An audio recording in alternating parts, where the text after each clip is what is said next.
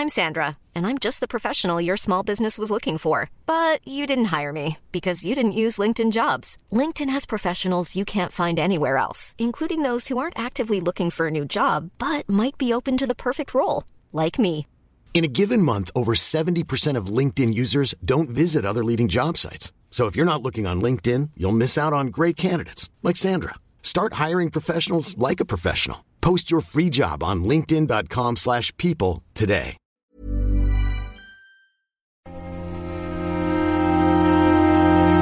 Muy buenas a todos y bienvenidos a El Nexo, una serie de pequeñas reflexiones sobre la actualidad del videojuego. Esta vez tenemos programa especial, esta vez tenemos otro nuevo conexo y de nuevo tenemos al amigo Pere que me lo traigo siempre que, que hay que hablar de estos temas, sobre todo de reconocer algunos juegos que caen en el olvido y el programa de hoy creo que es uno que precisamente va de esto, ¿no? De perpetuar eh, y de preservar nuestra industria y de hacer que no caiga en el olvido. Así que no hay invitado mejor para, para ello que el amigo Pérez Ver de la Taberna del Androide. Bienvenido al Nexo de nuevo, Pérez. Hola Alex, ¿qué tal? Pues un gustazo estar por aquí. Ya sabes que tú me llamas y yo acudo raudo y veloz enseguida. Y además con un tema que es prácticamente mi tema, ¿no? Que es esa arqueología videojueguista buscando esos juegos un poco, mm, digamos, más desconocidos o como dices tú, que, que se tienen que recordar o que vale la pena recordar. Y tristemente, este programa tenía que hacerse, desgraciadamente, ¿no? Sí, tenía que hacerse. Si te parece, voy a empezar leyendo un mail que hemos recibido todos. Eh, yo concretamente tengo aquí la fecha de, pues de hace poco, del 29 de marzo de 2021, después de todos estos rumores que, fueron eh, poco a poco confirmándose y que necesitaban de esa confirmación oficial, ¿no? El asunto del mail dice cambios importantes para las plataformas PlayStation 3, PlayStation Vita y PSP.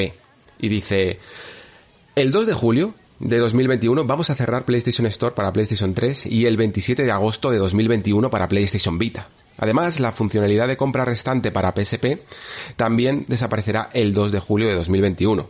Después de sopesarlo, hemos decidido realizar estos cambios en un esfuerzo por centrar los recursos de PlayStation Store en PlayStation 4 y PlayStation 5, lo cual nos permitirá mejorar todavía más la experiencia de los clientes. Lo hablaremos después esto. Te damos las gracias por apoyar dichas plataformas durante todos estos años. ¿Qué supone esto para ti?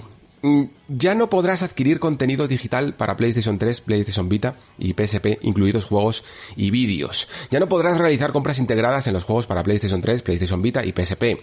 Aunque el escaparate de la tienda para PSP ya se cerró en 2016, la funcionalidad de compra restante para compras integradas en los juegos, por ejemplo, ahora se retirará por completo y el contenido que ya tienes.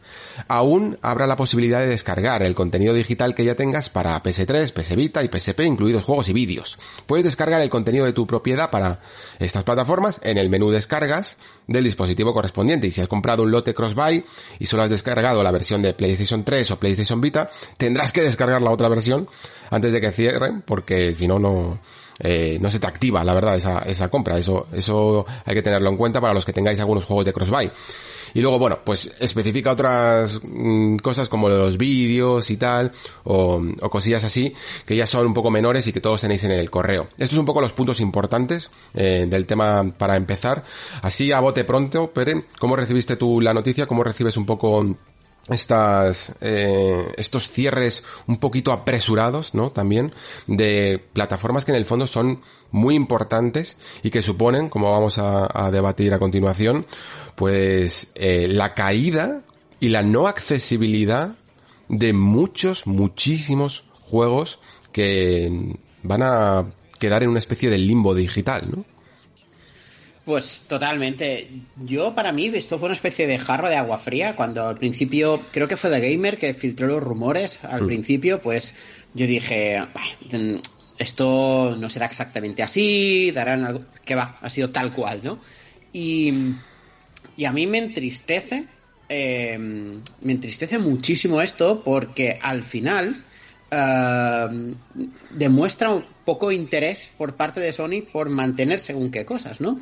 Y, y lo más triste, Alex, es que uh, no me sorprende. O sea, y esto es quizá lo más triste para mí, hmm. ¿eh? Es decir, que cuando lo dijeron, dije, ya, es Sony. No, me extraña que lo esté haciendo. Más que Sony es la Sony de ahora, ¿no?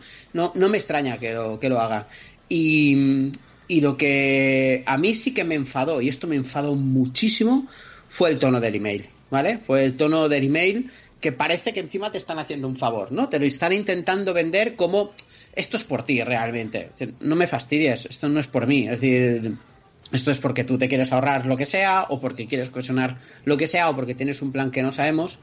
Pero el resumen es que yo como consumidor eh, soy un damnificado. Yo, yo, yo estoy perjudicado por esto, ¿no? Además con compras, leches, que yo he hecho. Porque has dicho una cosa que, que, a mí, para mí es súper importante, que dice, no, de momento los puedes seguir descargando. Ya, de momento. Esa quita es la clave, ¿no? Claro. Mm. Es que yo creo que esta es la clave, ¿no? De, de todas las... Bueno, hay varias claves eh, y creo que has mencionado las más eh, relevantes. Lo primero que el hecho de que todavía podamos descargar estos juegos no significa que en el futuro, pues de la misma manera que con total impunidad ellos pueden retirar toda su tienda, ¿no? Eh, tú aceptes que esto eh, también pueda ocurrir. Yo me recuerdo que en su momento, hace ya años, esto se, se detectó en las condiciones de la tienda de Steam, ¿no? Que se decía que claramente que ellos se reservaban el derecho de poder eh, cerrar su tienda y eliminar todas las descargas y que tú estabas aceptando esos esos acuerdos, ¿no? Todas esas letras, ya ni siquiera hace falta que sea letra pequeña, pero que sí obligatoria de leer, que, que tienes que aceptar en los términos de, de servicio. Pero es claro, es es un poco extraño cuando te lo intentan vender como algo que va a mejorar tu experiencia, porque evidentemente no mejora tu experiencia para nada. Aún así, a mí siempre me gusta, y esto lo hago, lo hago siempre, intentar eh, entender la, la, lógica que hay detrás de una decisión así, ¿no? Y lo único que se me ocurre, eh, no sé si tú tendrás alguna otra teoría, de por qué Sony hace esto, es que quieren hacer una tabula rasa quieren hacer borrón y cuenta nueva. La infraestructura mm, de su red online, eh, de sus servicios que había para venta de juegos eh, de PlayStation 3, PSP y PlayStation Vita no tiene absolutamente nada que ver, digamos, ese código, ¿no? Esa arquitectura con la que tienen para a partir de, PlayStation 4, ¿no? Recordemos que, que en su momento ya se decía que Mark Cerny había hecho como todo un trazado un super plan, ¿no? Para que eh, la arquitectura de PlayStation 4 fuera algo que en el futuro no diera problemas, ¿no?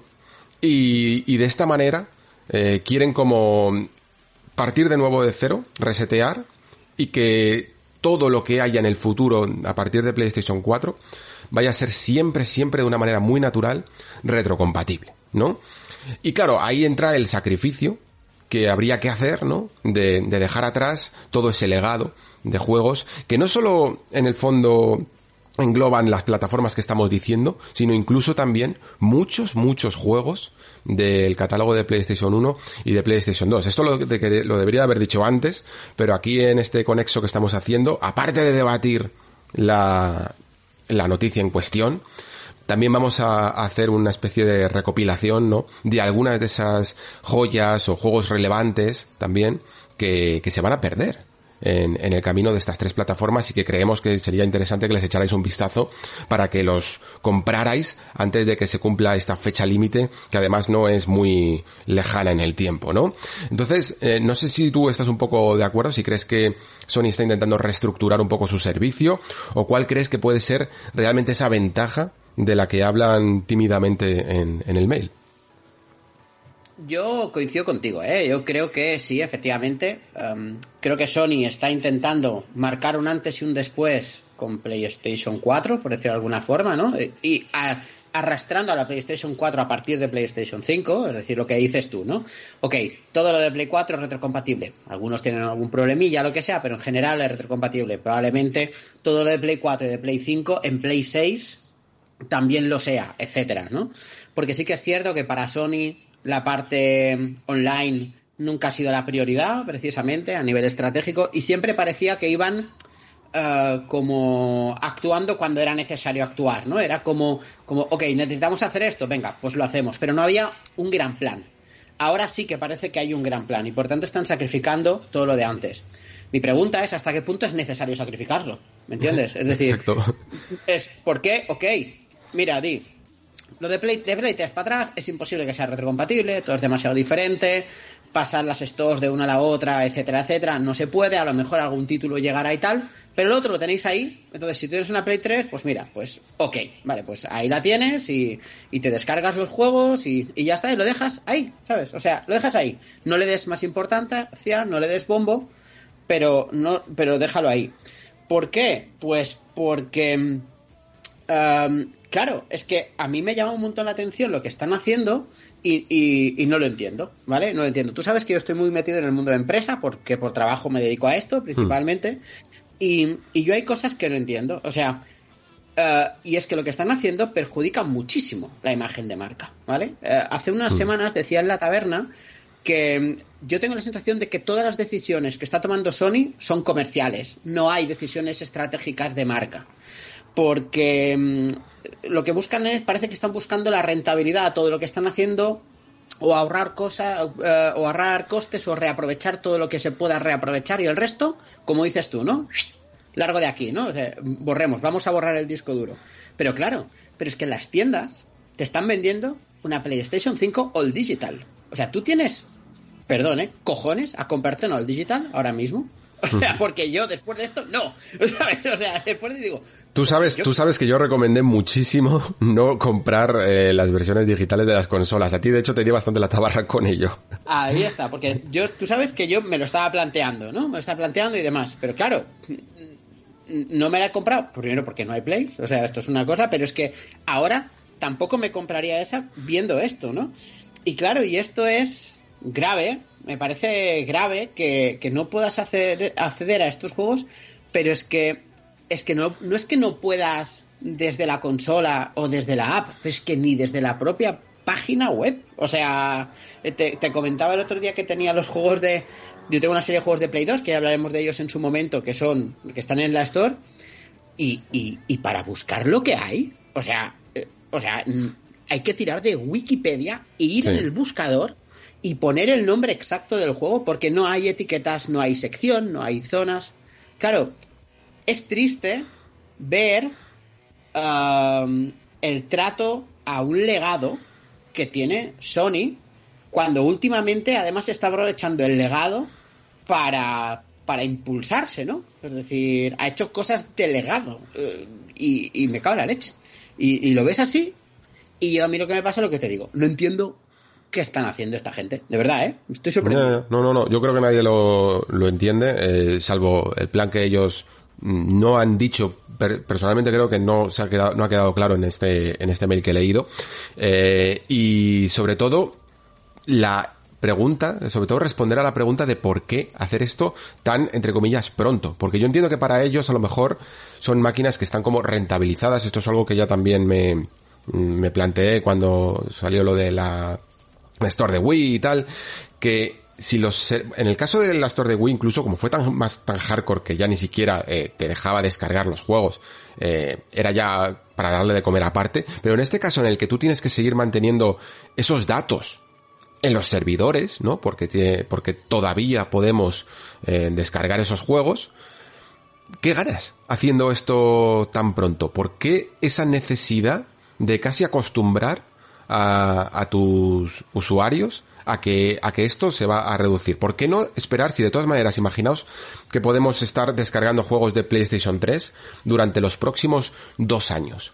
¿Por qué no aguantarlo eh, hasta entonces? O sea, tanto, tanta logística y tanta dinero estás perdiendo por mantener este servicio de compra en, en, tu store. Es que de alguna manera el servicio de compra de, de las antiguas plataformas mm, está molestando a tu nueva pasarela de pagos de PlayStation 4? Yo creo que no, porque, porque ya llevamos una generación con PlayStation 4. Eh, así que yo creo que aquí tenían mm, tres opciones y han elegido la peor. O sea, podían o bien, eh, evidentemente, la, creo que la más eh, ideal habría sido hacer todo compatible, ¿no? Haber apostado por, por un equipo eh, como en el caso, por ejemplo, que tiene Xbox, que tiene, ah, bueno, el caso de Xbox es bastante hardcore, porque tiene hasta creo que 100 personas dedicados al departamento de retrocompatibilidad, ¿no? Pero, pero creo que había sido lo, lo ideal, haber tenido un equipo que consiga doblegar por fin ese chip Cell para que aunque sea con la potencia ya extra de PlayStation 5, porque entiendo que con PlayStation 4 a lo mejor era un poco más complicado, pero con la potencia extra de PlayStation 5, haber traído todo ese legado de juegos al, eh, para hacerlos retrocompatibles, ¿no? Y luego, por supuesto, todo, todo PS1, todo PS2, PSP e incluso PS Vita, yo creo que lo habrías movido con un emulador oficial, eh, vamos, o sea, sin ningún problema. Y como digo, si no haces esto, mm, cuanto menos haber aguantado muchísimo más tiempo hasta que PlayStation 3 hubieran pasado dos o tres generaciones entre medias, ¿no? ¿Qué ganas realmente quitándolo ya? Eh, y al final lo único que, que se me ocurre es pues que, que dentro de ciertos ejecutivos de Sony capitaneados por Jim Ryan, sencillamente es que no les interesa. Es que no les interesa la, ni la, ni la preservación, evidentemente, ya que eso es otro tema, eh, ni la venta directa de, de juegos antiguos. Porque mm, quizá es incluso para ellos mucho mejor que no estén disponibles para esa venta. Tú no sé si te acuerdas, Pere, que muchas veces lo que ocurre en Steam es que desaparecen versiones de juegos.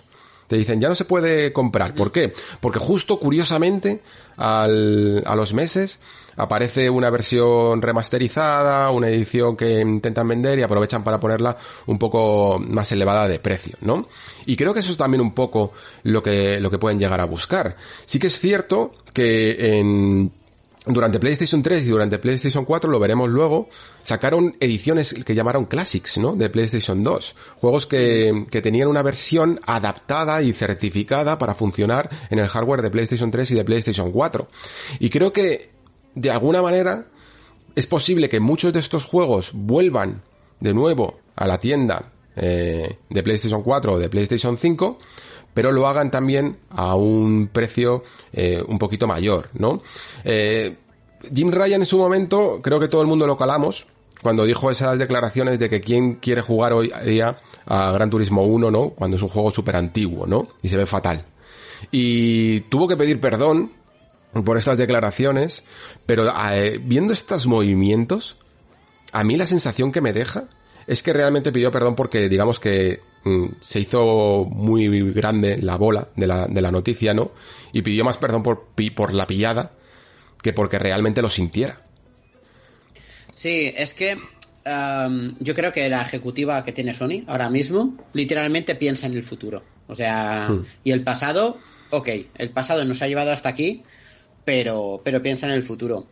Y, esto es así, creo yo, porque, claro, yo, eh, ahora esto no me baso en la industria del, del videojuego, me baso en la industria en la que estoy metido yo, ¿no? Que es hostelería, que es que cuando cambia una dirección general o cambia eh, una dirección operativa potente y demás, hay cierto interés por limpiar lo que había antes, ¿vale? O sea, por, mm. ok, vamos a dejar un poco despejado, vamos a hacer las cosas a mi manera, ahora, lo que yo quiero, como yo veo, cuál es mi propósito, cuál es mi plan, y lo que había antes, pues esto es lastre y vamos, no, vamos a quitarlo, ¿no? El tema, y yo creo que viene muy relacionado, que es que yo creo que a nivel directivo está pasando algo parecido a esto, mm. agravado por el tema de que Jim Ryan o sea, perdón, pero no toca juegos ni con un palo, ¿no? Entonces, ¿no? Y además se vio en, en la entrevista que le hicieron, eh, que, era en, ¿dónde era? ¿En The Verge? Donde, que, le hicieron la entrevista de lo de las uh, PlayStation VR 2 y demás. Sí, no recuerdo si era The Verge, creo que sí, The Verge o Polygon, no me acuerdo. Cuando cuando le preguntaron sobre Final Fantasy VII Remake, su respuesta fue de no he tocado Final Fantasy VII Remake. Ok, sé que existe y lo hemos vendido, pero mm. yo a esto no lo he jugado, ¿vale? Claro, y, en pocas palabras tienes a directivos de empresa tomando decisiones de empresa. Mm. Que, pero claro, pero estamos viviendo, o sea, nuestra industria tiene una característica y es que um, hay una pasión muy fuerte detrás por esto, porque además de, una, de un negocio y demás, es una afición, ¿no? Y lo que mueve el negocio es la afición. O sea, eh, en el turismo lo que te mueve son unas vacaciones, pero aquí es algo que tú vives como aficionado día a día, día a día, día a día, día a día, día a día. Y quitarse este lastre son decisiones comerciales, pero a nivel de marca, a nivel de estrategia eh, de empresa, pues es muy perjudicial. Y yo creo, en general, que Sony está degradando muy.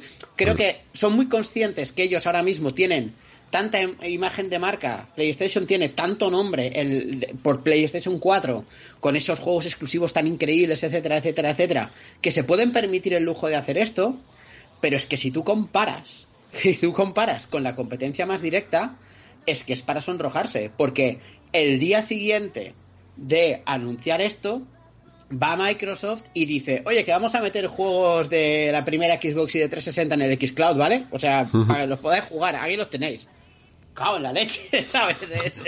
estamos locos. Es, eh, es lo que dices. Eh, es curioso, cuanto menos, que, que, estas compañías cuando hacen una oferta de trabajo te pongan siempre lo de imprescindible ser un apasionado de los videojuegos y luego veas y descubras tan poca pasión en algunos de sus más principales ejecutivos, ¿no? Eh, creo que... hacer una pregunta yo, Alex? Sí. ¿Tú no ves cierto paralelismo no en las, bueno, en las formas incluso con Don Matrix, porque hmm. yo es que veo un paralelismo muy claro. Y eso es curioso, ¿eh? eh lo estaba pensando antes, eh, porque Don Matrix, en, este binomio de, de, Don Matrix y Phil Spencer, que estaban por ahí los dos en la época del nacimiento de la Xbox One, el que era desarrollador de videojuegos era Don Matrix, curiosamente, y Phil Spencer nunca ha venido de la parte de desarrollo, siempre ha venido de la parte de marketing. Sin embargo, a Don Matrix le veías perfectamente que era una persona que había perdido completamente la pasión por el medio. Que lo único que le interesaba era la parte de la mercadotecnia. Y Phil Spencer todo lo contrario. Solo había sido, solo entre comillas, jugón, nunca se había dedicado al puro desarrollo del videojuego y sin embargo es un tío al que le ves pasión siempre en cada declaración que hace. En la última mesa de redonda le veías hablando con la gente de Bethesda y le veías como un, como el primer fanboy de, de los juegos de Bethesda. Y eso es algo que es muy muy importante hay una cosa que, que fíjate, ¿no? Temas de, de, comunicación no verbal, temas, ¿no? De lo que se llama influencia social implícita y demás, cuando hablamos en temas de, de alta dirección y demás.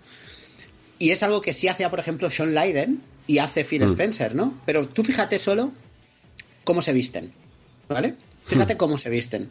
Porque Phil Spencer y Sean Leiden siempre iban ajustados a su imagen de marca, siempre van ajustados a su imagen de marca, con hmm. camisetas de Doom, con camisetas de Crash Spider-Man, sí, Spider-Man, etcétera, etcétera, etcétera. Jim Ryan siempre va con camisa y americana. ¿Me entiendes? Hmm. Y eso es una traducción directa, eso es, digamos, el, el, uniforme, ¿no? Que llevan, o sea, su uniforme no es de juegos, su uniforme hmm. es de empresa, ¿no? Y esto, dices, qué chorrada, no son chorradas, de verdad que esto en, en alta dirección lo estudiamos mucho y, y, y está ahí, ¿eh? Sí, pero es que además es algo que no se puede falsear porque si tú cogieras ahora mismo, si esto lo, saben las empresas y, y, ponen a Jim Ryan y le ponen una camiseta de Spider-Man y una americana, va a aparecer el señor Barnes con el gorro, ¿sabes? Totalmente. porque no va a pegar nada, o sea, por mucho que él quiera, no va a poder pasar por un, eh, ¿cómo estáis eh, amigos? Eh, no, no, no, no lo va a conseguir. Entonces casi mejor dar ese, ese estilo de, de ejecutivo, ¿no? Yo entiendo de todas maneras, para ser sinceros, y, y en esto hasta cierto punto le podemos llegar incluso a dar medio la razón a, al amigo Ryan, de que evidentemente está claro que la retrocompatibilidad no es el primer mercado de, no es lo que más dinero da. Pero es que yo creo que cuando llegas a estas ligas ya y estás jugando en, a tantas bandas, es muy necesario jugar con, en la banda de la, de la retrocompatibilidad, porque primero es publicidad directamente. O sea, abrazar ese legado. Fijaos cómo empiezan todos los directs últimamente, si veías el último de Blizzard, hablando siempre del legado histórico de la compañía que amas. Todo eso importa muchísimo. Cuando llegas a, a E3 y empiezas a poner esos eh, vídeos de eh, esos montajes con todos tus mm, iconos históricos de, de la industria, ¿y qué vas a hacer ahora? O sea, ¿vas a poner al Kratos original de un juego que ya no puedes volver a comprar? Porque ni siquiera God of War puedes... Con toda, la, con toda la caradura lo van a hacer. Claro, claro. O sea, vas a vender eso y a la vez vas a ser tan, tan cínico de no dárselo a, de, que nadie lo pueda adquirir, ¿no? Que, que nadie pueda eh, jugar si quiere comprar a día de hoy un God of War clásico, a no ser que lo vuelvas a vender y a remasterizar, ¿no? Por eso siempre me queda un poco la, pequeña sospecha. Pero lo que quiero decir es, grave, que... Alex, porque, hmm. es decir, tú que has jugado Astro Boy, ¿vale? El, el, último, el Astros Playroom, o sea, todo ese apuesta por el legado, todas esas cosas bonitas que se ven, que se ve la Itoy, que se ve la PSP, que se ve la Play 1 y tal, es decir, que es maravilloso, dices, vale, esto, esto es de Timasobo, porque esto de parte de Sony no viene. sí, sí. Porque si piensas que esto te lo ha pedido Sony que lo hagas así, es que hay que ser cínico, ¿eh? Para, para hacer esto. Completamente, completamente. Y, y, es lo que digo, que entiendo que la retrocompatibilidad no sea el principal mercado y que, y que incluso en algunos momentos y en algunos balances de algunos años fiscales te puede salir a pérdidas si te dedicas a, a formar un equipo para eh, conseguir transformar todos esos códigos y crear emuladores oficiales y cosillas así. Pero es un poco como como es una pata más de un banco que estás construyendo como el propio diseño de la consola. El diseño de, una consola no influye en tu experiencia de juego en absoluto.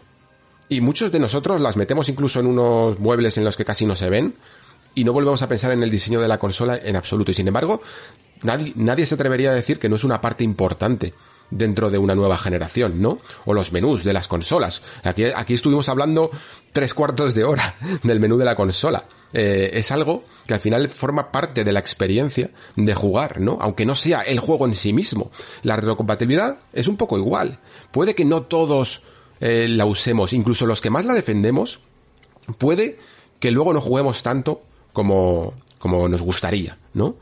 Pero aún así, la sensación de poder acceder a todo un legado que hay a tus espaldas y a juegos que en algún momento puedes decir, eh, joder, quiero volver a jugar a esto, o quiero que mi hijo lo conozca, ¿no? O nuevas generaciones que tengan la accesibilidad de poder eh, entrar en estas tiendas y ver este tipo de juegos y que le llamen la atención, es algo que es tan saludable para tu ecosistema que me parece de verdad eh, incomprensible sencillamente eliminarlo porque sí. Así que dentro de esa misma lógica que estaba intentando buscar antes, yo espero que, que esto sea como la mala noticia de al menos un intento de, de, rescatarlo en el futuro dentro de la arquitectura, ¿no? De PlayStation 4 y de PlayStation 5, con algún tipo de emulador oficial, pues igual que tenemos con PlayStation Now una posibilidad de jugar a juegos de PlayStation 3, pues que exista alguna manera, pero nos volvemos a chocar con ese muro marketingiano, ¿no? De gente que no parece muy interesada.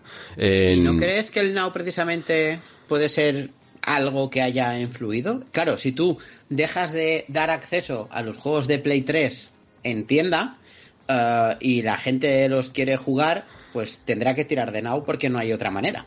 Claro. Sí, sí, sí, tiene que tirar de Now, pero, pero creo que Now todavía no está en el punto perfecto para que te encuentres una muy buena experiencia. Hay juegos que son muy rápidos, que requieren de, muchos reflejos, que la experiencia que te da un juego por streaming no es, no es del todo, no es del todo buena. Juegos como Solner X, que a lo mejor luego hablo de él, eh, de PlayStation 3, eh, es un shoot em bastante rápido en el que tienes que tomar muchas decisiones y un pequeño microcorte, eh, o sencillamente un, un delay en la conexión permanente, eh, hace que no sientas esos estímulos que tienes que tener en un shoot up.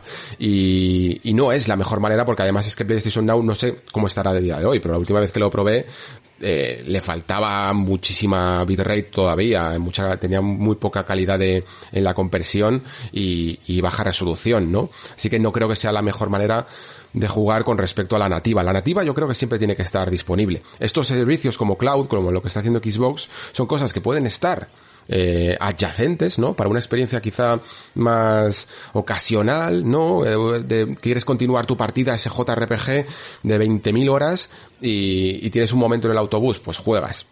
Pero siempre como apoyo, más que como plataforma principal. Y luego lo que te quería proponer es un poco también eh, que lo comparáramos todo esto con el formato físico, ¿no? Porque siempre está este debate de cuál es el medio que está preservando mejor al final el, el videojuego. Y, y muchas veces parece que todas estas problemas del formato digital hacen que, el formato físico eh, cobre como más relevancia, como lo que estábamos diciendo antes, no te compres la consola digital, ¿no? Y cosas así. Pero la cuestión es que, por mucho que yo sea defensor del físico, incluso a día de hoy, porque ya sabéis un poco lo que pienso, no, no solo es el disco en sí que cada vez tiene menos valor, porque tienes que aplicarle parches y actualizaciones, pero es un, es una moneda de cambio en sí misma, ese formato físico, ¿vale? Y mientras que tú no puedas mm, eh, vender de segunda mano, intercambiar, regalar incluso tus juegos digitales, siempre tendrás más poder, creo, con ese formato físico. Pero independientemente de esto, el formato físico tampoco es la mejor manera de preservar un juego, por dos razones. La primera, porque como es un formato físico, se degrada en sí mismo, ¿no? Y luego también porque tendemos a una especulación que cada vez va a más y que hace que juegos Mm, sobre todo muy de, géneros muy especiales, sean bastante complicados de, conseguir. ¿Cómo ves tú todo esto, Per? Pues mira, yo te voy a hablar desde el punto de vista de coleccionista. Tú sabes que yo soy mm. coleccionista de, varios sistemas y, y el formato físico no es la solución, aunque no lo mm. parezca, porque el formato físico, yo como coleccionista, te digo yo porque lo colecciono y porque sigo comprando en físico, Em, es porque a mí me gusta tener las ediciones vainilla de los juegos, ¿no? Las primeras ediciones. Es decir, yo mm, hace poco hablabas en uno de tus programas de ese Assassin's Creed Unity, creo que era el Unity, el de Francia, este, que, si no conectabas la consola y no lo actualizabas, lo podías jugar en su versión original, ¿no? Sí, a 60 frames eh, súper suave, es, increíble. Ah, ahí está, ¿no? Lo mismo pasaba con... Las Guardian. Guardian, ¿no? Pues esas, y, y aunque no acaben de funcionar bien, yo creo que tiene cierto valor tener esa versión de los juegos, ¿no? Que es eh, tener el Final Fantasy XV sin los parches, creo que tiene cierto valor para un coleccionista. Para un mm. coleccionista. Para un jugador, esto no vale para nada. También te lo digo.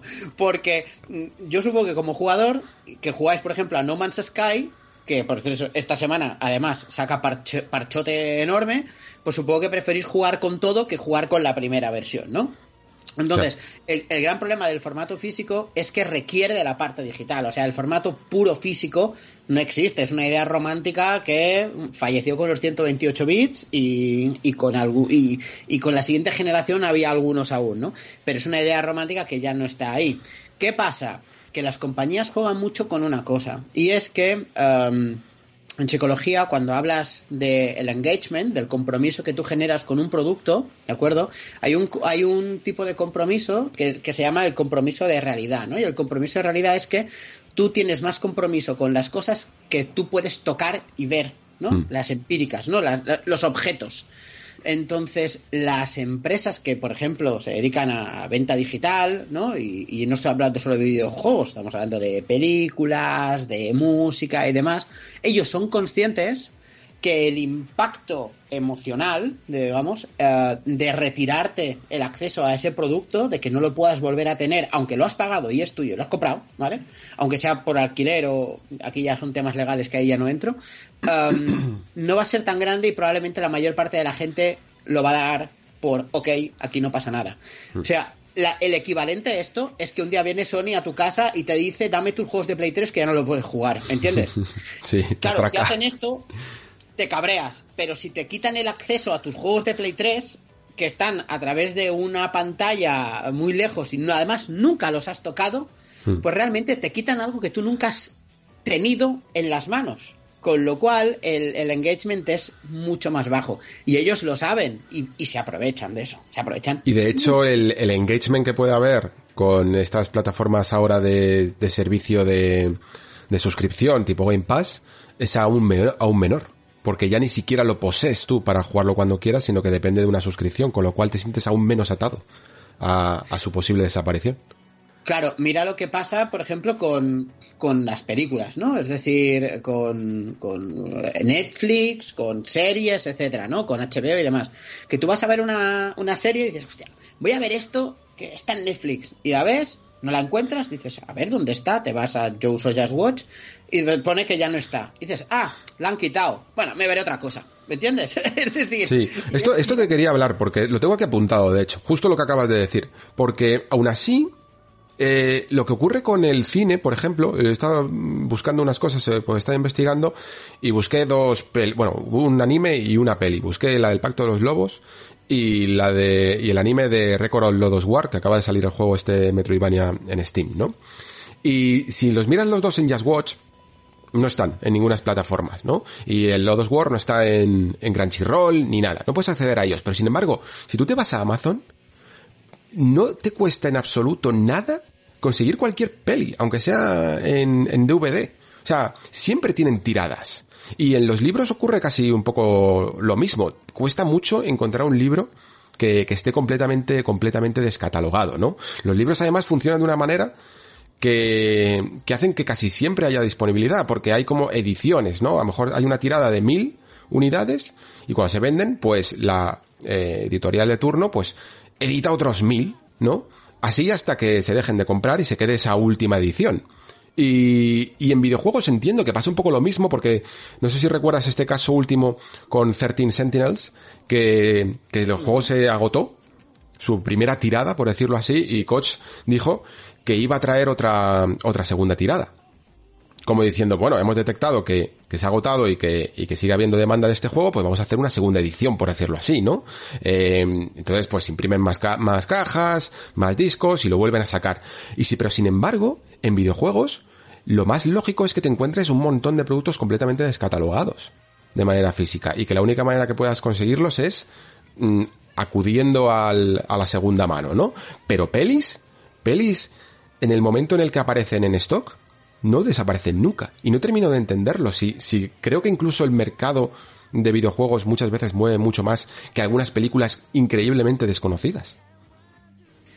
Sí, a ver, aquí también entra el, el, factor coleccionista, por decirlo de alguna forma, que hace que, que, puñetas, que los juegos que vayan a tener mucha demanda pues desaparezcan del mercado en cuestión de minutos, ¿no? Es mm. decir, y, y, las empresas son muy conscientes de que esto pasa así. Mira lo que ha hecho Nintendo. O sea, antes de ayer uh, uh, fue el, día el Mario 3D All Star, sí, sí, sí. Lo tengo apuntado también aquí.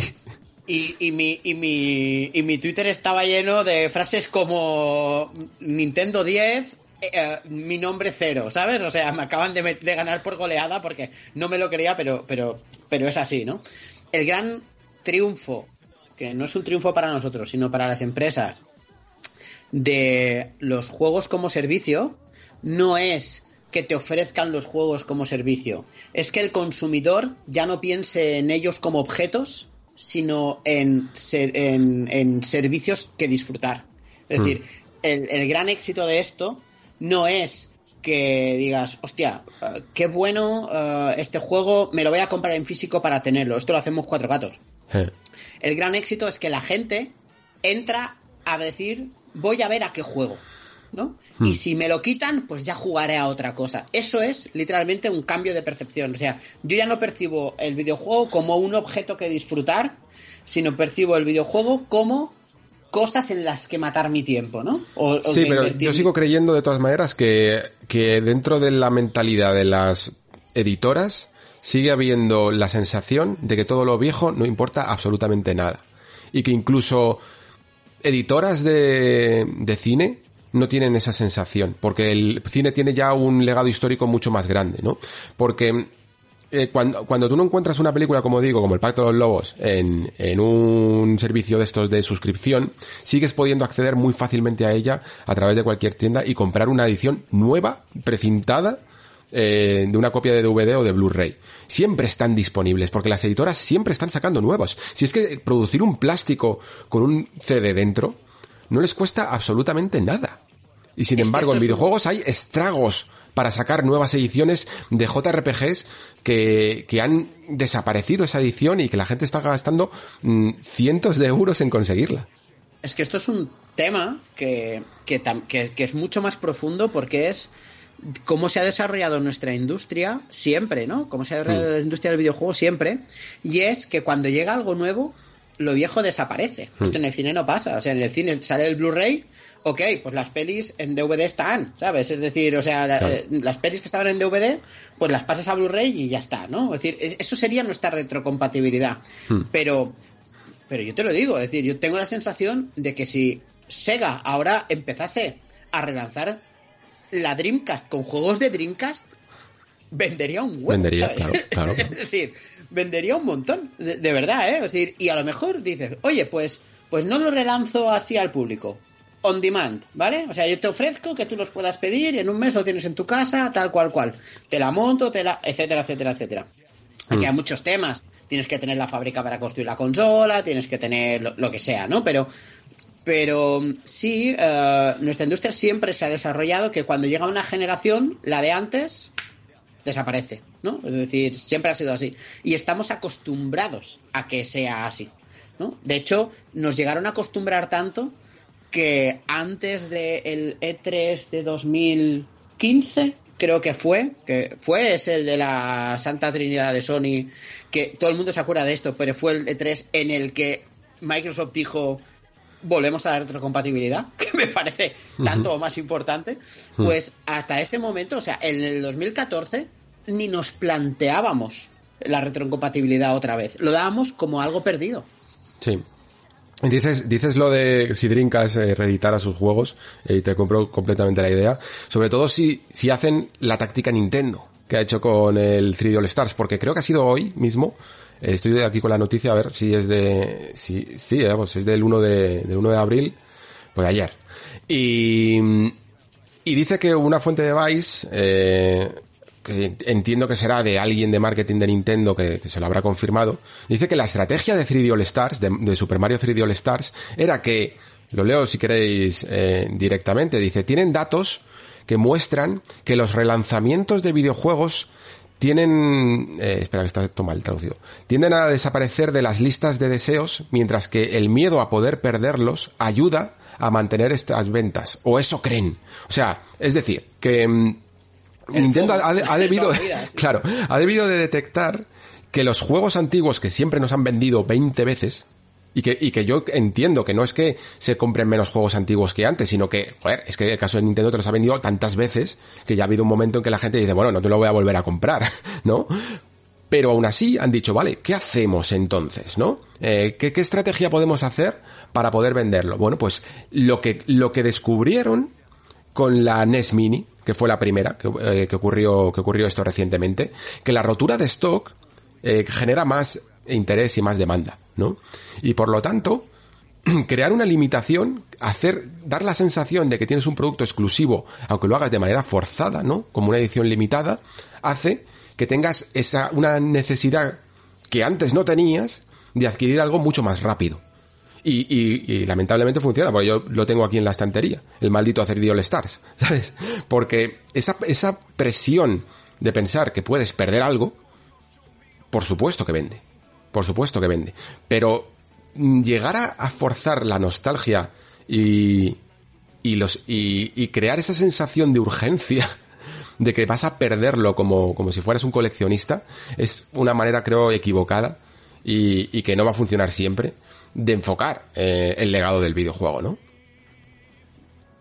Sí, es que lo que han hecho ha sido adoptar, está buscando el nombre. Es que hay una marca de ropa en Estados Unidos. Ah, sí, eh, what? Se me olvidó. Esto lo comenté también en el Nexo, ¿eh? Que no recuerdo cómo se llama. Que, que, que vendieron hasta un ladrillo y todo. Exacto, pero que venden por FOMO puro y duro. O sea, sí, sí, han sí. conseguido vender la exclusiva. Y eso está ahí. Y, pero es que lo hacen incluso con, con productos no físicos. o sea, con, con, juegos no físicos lo hace, lo hace Nintendo. Es decir, yo ayer antes de ayer, perdón, corrí porque decía que me quedo sin el Fire Emblem, ¿sabes? O sea, que también lo quitaban el otro día. Es el Fire Emblem ese, el, el, el, de NES traducido, ¿no? Por sí. primera vez. Claro, y, y, es, al final, esto, nuestra industria es muy compleja en general, a nivel de venta, ha madurado muy rápido y se están utilizando estrategias de venta que son Hmm.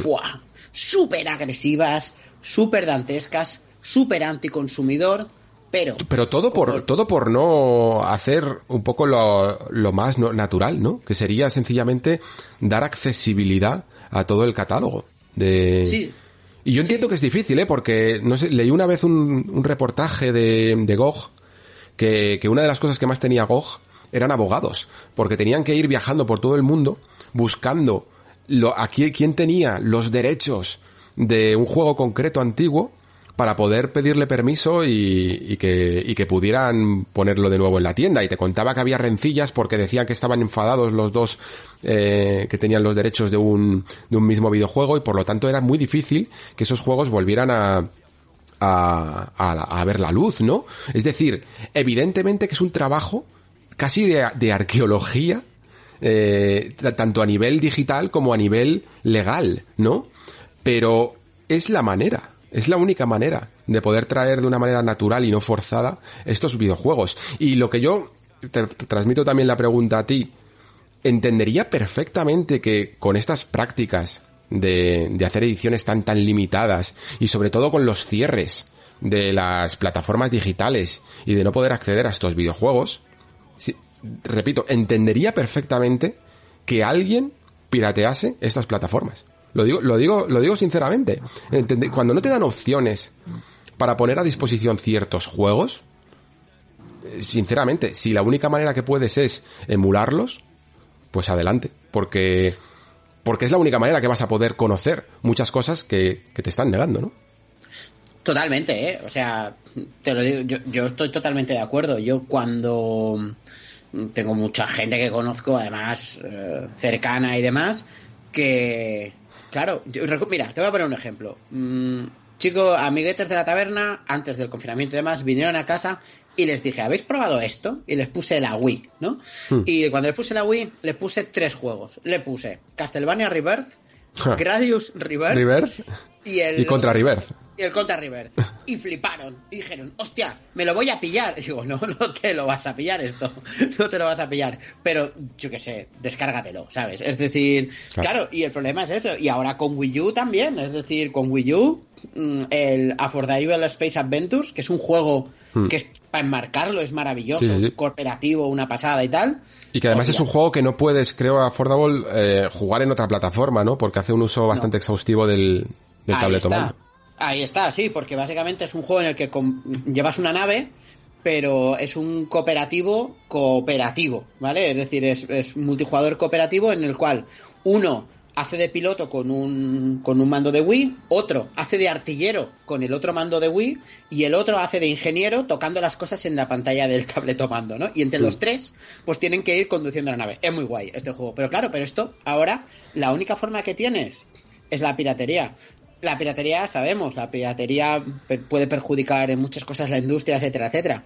Pero en esta situación, yo te lo digo, ¿eh? Yo entiendo que, que, la gente lo haga. O sea, es que.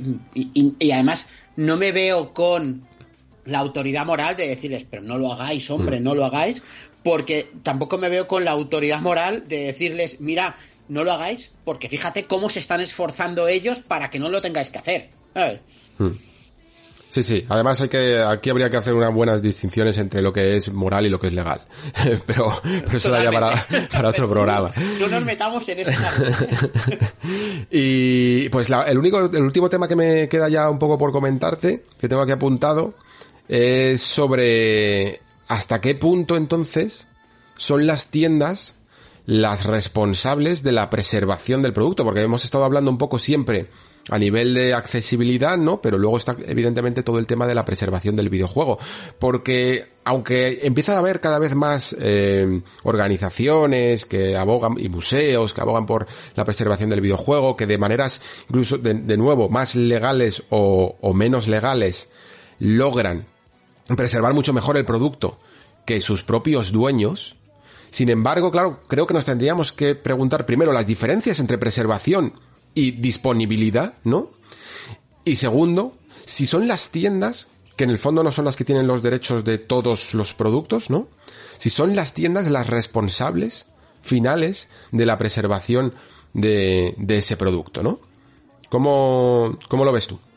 Buah, esto es complejísimo, porque lo, primero has dicho tú una cosa que, que hay que tener muy clara, y es que que tú puedas acceder a un juego y que esté preservado no es lo mismo.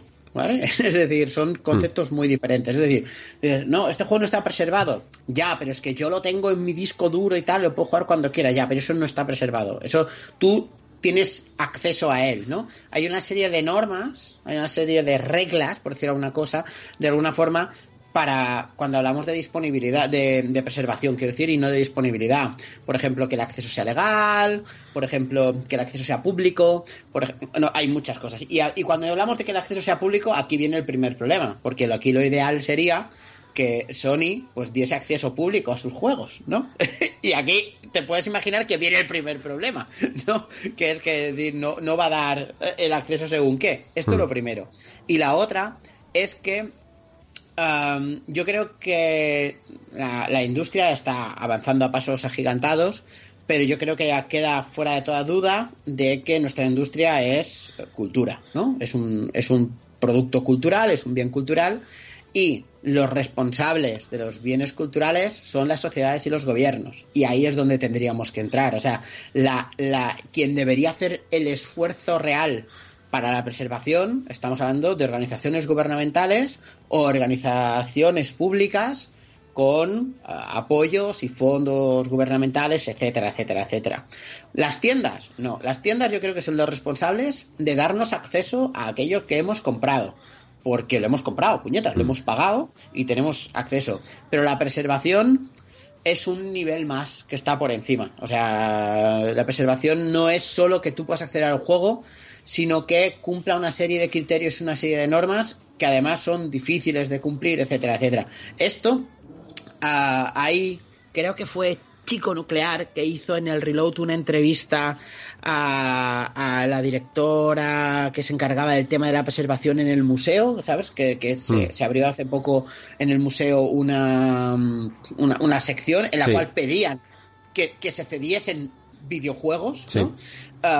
y esa entrevista estaba súper interesante y por ahí profundizan un poco más en el tema, yo la recomiendo, pero, pero la verdad es que es un tema que es muy complejo y es un tema que, es para estudiarlo, ¿eh? Sí, sí, yo creo, yo, a ver, estoy bastante de acuerdo, creo que la preservación evidentemente no es algo que tengan que responsabilizarse las mm, compañías que dan acceso a las tiendas, ¿no? De la misma manera que Netflix no tendría por qué ser la responsable de, de guardar y de preservar celuloides de todas las eh, películas que tienen más allá de a lo mejor de las suyas, evidentemente, de las que han producido original suyas.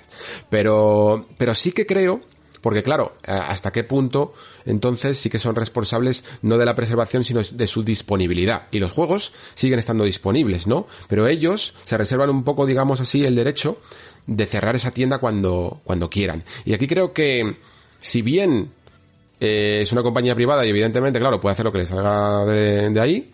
Em, creo que debería de quedar mucho más claro el tiempo al que se comprometen a tener esa tienda abierta.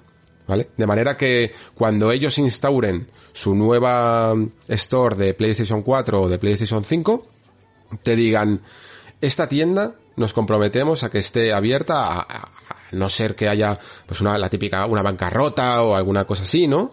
Eh, nos comprometemos a que va a estar abierta 15 años, por ejemplo, ¿no? Entonces tú ya sabes un poco a qué atenerte.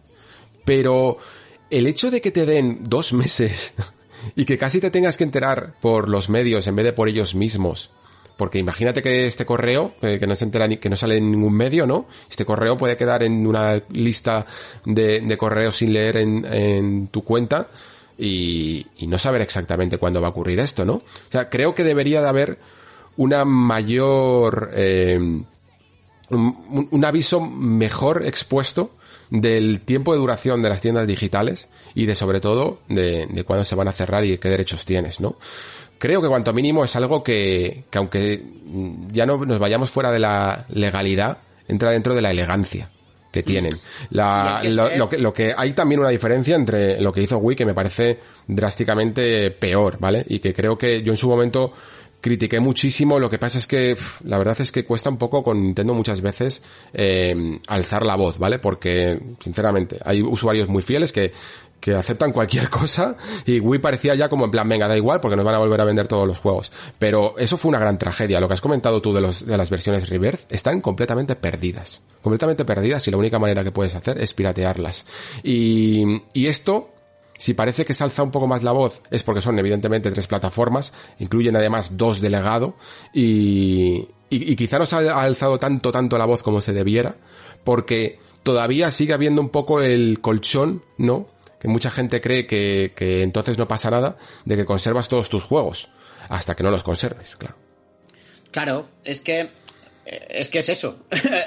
Todo lo que has dicho y además que tenemos que empezar a tener claro que algo que no hacemos nunca y que no lo haremos porque ya lo hacen aposta para que no lo hagamos, que son esas condiciones de contrato que son 300 páginas de texto técnico jurídico para decirte, aunque estés comprando el juego, no es tuyo, ¿Vale? O sea, lo que tenemos que tener claro es que cuando compramos en digital no estamos comprando igual que cuando compro una cajita en la tienda y me la llevo a mi casa, ¿no? Es decir, porque realmente no estoy comprando un producto, estoy alquilando un producto por cierto tiempo. Lo digo porque es una cosa que no lo llaman así, pero la realidad es esa.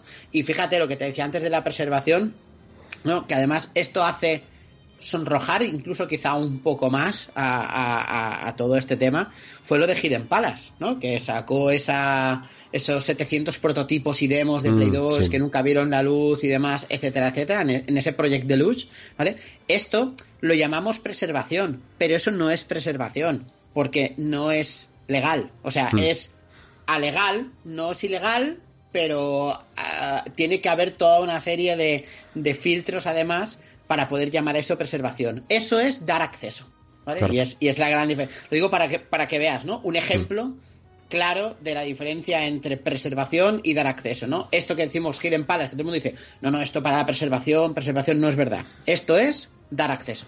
La mm. preservación es un paso más allá, ¿no? Yo ya por, por terminar, porque creo que hasta las conclusiones ya están hechas, eh, diría que si, si yo tuviera un videojuego para vender, eh, incluso aunque tuviera que aceptar exclusividades porque me apoyara una plataforma en concreto y tal, siempre mm, no firmaría nada que no me dejara publicar en mi juego en PC.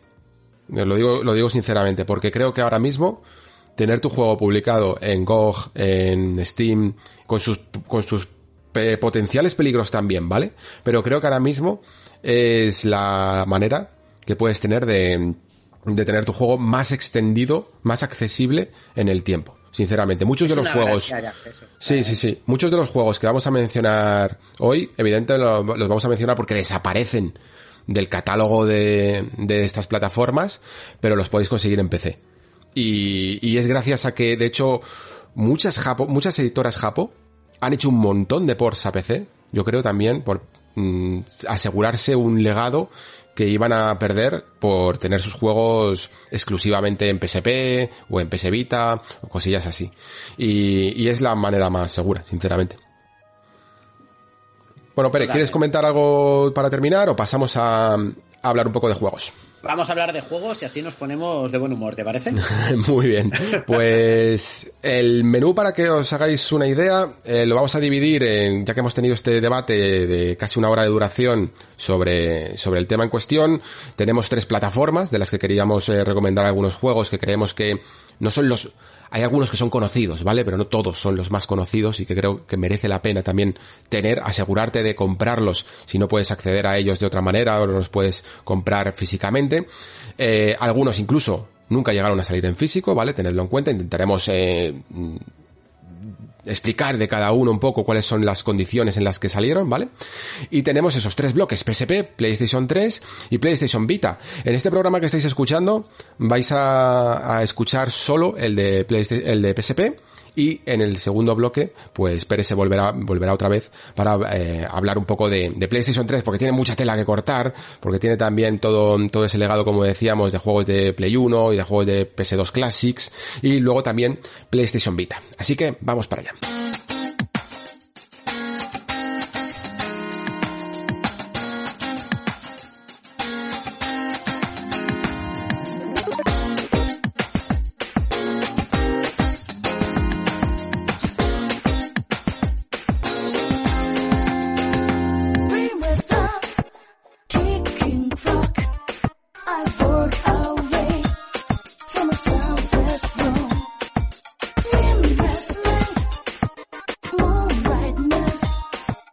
Pues comenzamos este repaso con PSP, como decía.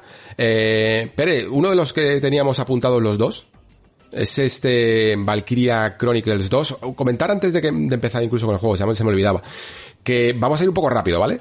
Porque son muchos juegos. Esta vez no queremos hacer como en la cara B, en el que nos dedicamos un poco más a daros muchas, muchas ganas de, de jugar a estos juegos y nos eh, deleitamos 10 minutos con cada uno de ellos. Esta vez vamos a ir un poco más rápido, ¿vale? Para poder meter muchos juegos, que no se nos vaya un poco la, la olla y, y, demasiado tiempo, porque son juegos relativamente conocidos también, en algunos casos, y merece más la pena que los recordéis para que vosotros mismos podáis acudir a YouTube, ver una review, o ir a la store, miradlo a ver si os interesa, ¿no? Y, y que lo tengáis más bien en cuenta. Así que comenzamos con este Valkyria Chronicles 2, que es un juego que salió exclusivamente para PSP, eh, Pere, y que la verdad es que aunque hubo versión, este tuvo versión física. Sí, sí. Eh, a día de hoy, pues no sé si será muy, muy fácil de conseguir, la verdad. Y es un juego de los más, yo diría, si te gusta un poco el estilo, obligatorio del catálogo. Sí, este Valkyria Chronicles que vino a rebufo del éxito del primer Valkyria Chronicles que salió para, para Play 3. Ya sabéis, ese juego de estrategia por turnos, medio acción, con un poco de disparos, con una estética muy bonita. Perdía un poco la estética esa de, de acuarela, por obviamente las características técnicas de, de, de PSP, pero es un juego que es súper divertido y si habéis jugado un Valkyria Chronicles sabéis lo que os vais a encontrar, que es exactamente eso, una buena historia, un eh, juego de estrategia RPG muy japonés, muy divertido, muy bonito y que es fantástico, la verdad. Y se salió en físico, efectivamente, pero es de esos juegos que um, lo puedes comprar fácilmente que no baratamente. Sí, sí, comple completamente. Además es que Valkyria Chronicles es una de esas sagas que ejemplifica perfectamente todo lo que es la accesibilidad, ¿no? Porque, bueno, Valkyria Chronicles 2 al final sí que lo conseguimos y como dices tú es... Eh, es como una secuela más ligerilla, ¿no? Mezcla un poco con novela visual. Pero luego sacaron uno, un Valkyria, un Valkyria Chronicles 3, que nunca nos llegó aquí. Y que, que es además una rareza porque es como si no tengo si no tengo mal entendido yo no lo he jugado todavía eh, es como una precuela pero mucho más dura como mucho más violenta eh, en el que intentaron hacer algo un poquito más experimental incluso con la historia pero que nunca salió de Japón y la única manera de jugarlo os lo podéis imaginar pirateando eh, consiguiendo una edición traducida por los fans y, y cargándola en una consola en una consola custom o sea que y es sí, brutal. Sí. O sea, el 3 es mejor que el 2. es decir, es, y, y, como dices tú, es mucho más duro, mucho más bestia. Aquí se desataron. Y, y la verdad es que mola mucho. Pero como bien dices, uh, el acceso, pues ya sabemos la forma de acceso cuál es.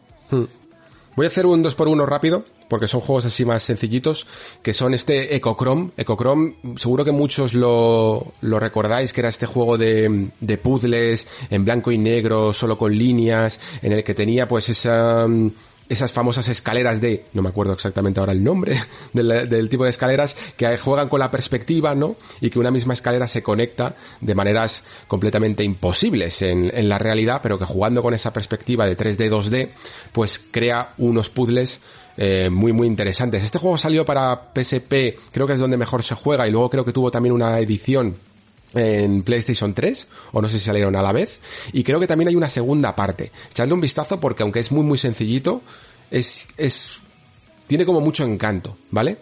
¿Y tú Echo Chrome lo jugaste, Pere? Uh, sí, lo jugué en PSP. Juega con esas uh, perspectivas de Escher, que son Eso. esas escaleras que, digamos, son como loops infinitos y formas imposibles, pero que rotando Uh, les puedes dar forma y salida, ¿no? Y tienes que como llegar a cierto punto esto, jugando y moviendo el escenario. Está Hmm. mm. muy guay este juego. Está muy guay. Es había una segunda parte Sí. también, no recuerdo el nombre, ¿eh? como bien decías. No, era Ecochrome 2, pero no sé exactamente si salió en más plataformas. No lo sé, pero Ecochrome el primero súper recomendable. Sí. Y luego tengo también aquí apuntado Space Invaders Extreme, porque a mí estos juegos me gustaron muchísimo. Creo que fueron de las reediciones, sacaron dos reediciones. Lo que pasa es que a PSP solo llegó Space Invaders Extreme. Sacaron eh, reediciones de, de Space Invaders y de Arkanoid. Y yo los tengo en, en Nintendo DS, porque tengo el cacharrito este que es como eh, la ruedecita analógica para poder girar bien la navecita o para poder girar bien la barra de la, del Arkanoid y con una precisión brutal Y, por lo tanto... guapo que eso, tío. Sí, sí, sí, lo, pones en la bahía de, de Game Boy Advance eh, y, y, es alucinante jugar ahí, ¿vale? Pero aún así, con, con el, teclado digital de PSP se juega muy bien y son ediciones como, como si fuera un remix, ¿vale? Un remix deluxe de un juego súper clásico que le añade un montón de color, un montón de explosiones de, efectos y de, y de música rápida, ¿no? Y que hace honor a su nombre, ¿no? Extreme. Y de verdad son ediciones muy, muy interesantes. PSP solo tuvo la de Space Invaders y la recomiendo muchísimo. Tengo también aquí apuntado de tu lista Pursuit Force. ¿Qué nos puedes contar? Pursuit Force y su segunda parte, Pursuit Force Extreme Justice, son de esas joyitas ocultas de, de la consola, que es un juego de acción de carreras tipo Chase HQ para los veteranos, ¿no? Es decir, tú vas uh, con el coche persiguiendo a los malos, tú eres un policía, etcétera, etcétera. Pero lo guay es que hay uh, en las carreras tú puedes subirte al techo de tu coche y saltar a otro, ¿no? Entonces, y lo que vas haciendo es haciendo persecuciones cambiando de vehículo.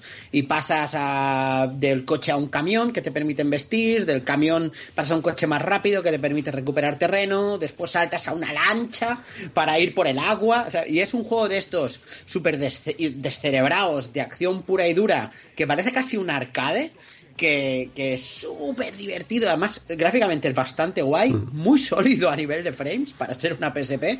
Y, es un juego muy, muy, muy, muy divertido. De verdad, es, una pasada. Esos juegos que yo lo compré a precio de derribo en, en, una cesta del game y demás ahí tirado. Mm.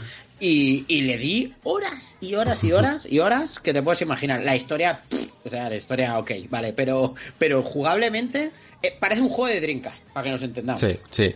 Eh, yo, salvo que en, mi caso solo lo probé un poco, me divirtió mucho, pero no sé por qué no le he vuelto a dar, pero la historia es la misma, ¿eh? Lo, vi de en la versión física por ahí tirado, pero, pero tiradísimo, tiradísimo de precio. Hubo una época en que PSP podías arramplar con juegos de segunda mano por nada.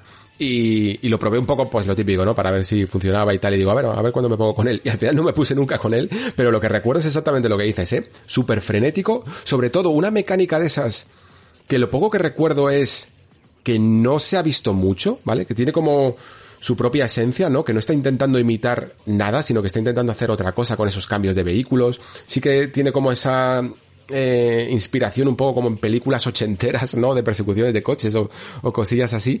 Pero, pero la verdad es que es muy buena recomendación. Eh, me gusta bastante.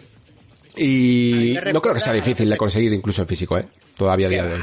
No creo, y, barato, es de estos juegos que la gente ni, ni presta atención.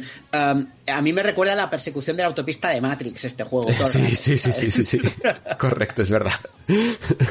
bueno, pues otro bastante famosillo que traigo yo por aquí es este Castlevania de Drácula X Chronicles, que creo que sigue siendo relevante porque la versión esta de Requiem que salió hace poco para PlayStation 4, eh, si no me equivoco, no lleva el Drácula X Chronicles, ¿no? Lleva el Symphony of the Night y el Round of Blood original, pero este Drácula X Chronicles es una especie de remake, ¿no?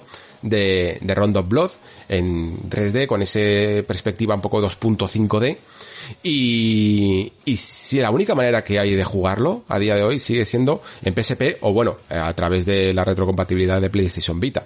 Es además, eh, como digo, también un recopilatorio porque, porque mantiene estos juegos, Symphony of the Night y la original Round of Blood, que tienes que jugar al propio Drácula X Chronicles para, para desbloquearlos, ¿no? Tienes que conseguir un objeto o algo así que, que está como escondido, eh, lo típico detrás de un muro destruible, ¿no? Y entonces los consigues y seleccionando un camino de, de, los varios alternativos que hay en algunos niveles, ¿no?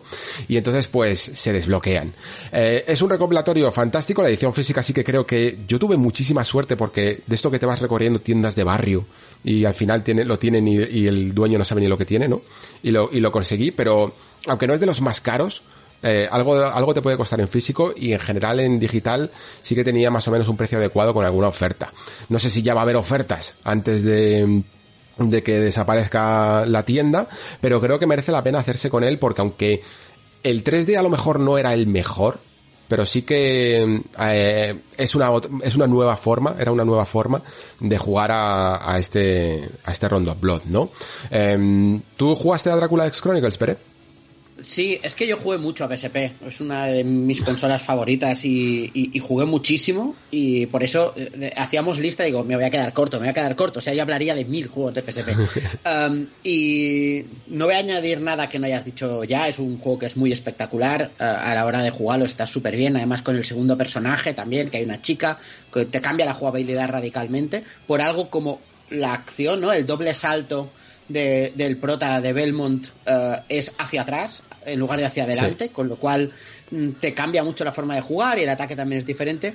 Pero sí que os voy a decir una cosa que has dicho, ¿no? Este juego aún no es caro de conseguir. Caro, entre comillas, estamos hablando de 50 60 euros en el mercado de segunda mano. Mm.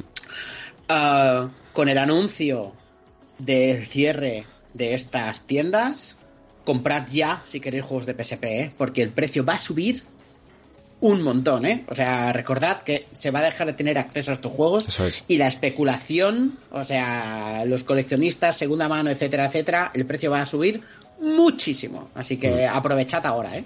Ocho eurillos, ¿eh? tengo que admitir que me costó. Este y, el Prime Trilogy de Wii fueron de esos juegos que, te caen del cielo, ¿sabes? Y que, y que dices tu madre mía, no voy a volver a tener tanta suerte en mi vida. Total. Y solo mencionar solo una cosa. Eh, la versión de Symphony of the Night que tiene Dracula X Chronicles es un poco extraña, ¿vale? Porque eh, jugar a Symphony of the Night bien, al final te tienes que ir o a la versión original japonesa de Play 1 o a la versión americana de también del juego de Play 1. Creo que son a día de hoy incluso eh, las mejores formas porque evidentemente la que salió aquí PAL eh, no va igual de, de, fluida, ¿no? Por el tema de los hercios. Y la versión que hay aquí de Symphony of the Night en el Dracula X tiene, es, es fluida, ¿vale? Tiene los 60 hercios, pero por alguna razón el, la proporción de los píxeles no es del todo la correcta. Esto no sé muy bien por qué sucede, pero a la hora de adaptar el juego la liaron un poquito con, con el eh, Pixel Perfect 1.1 y no termina de representarse bien. Se ven un poquito como achatados, no sé si es, sí, achatados los, los personajes y, y, podéis ver las diferencias si jugáis con la versión de Play 1. Aún así, pues evidentemente si os importa poco esto, o incluso las deformáis con estas formas de, de poner en full screen y tal, y os da un poco igual, eh, es una versión decente, pero ya os digo, no, no del todo la mejor. No sé si el de Rondo de Play 4 solucionaría esto, la verdad.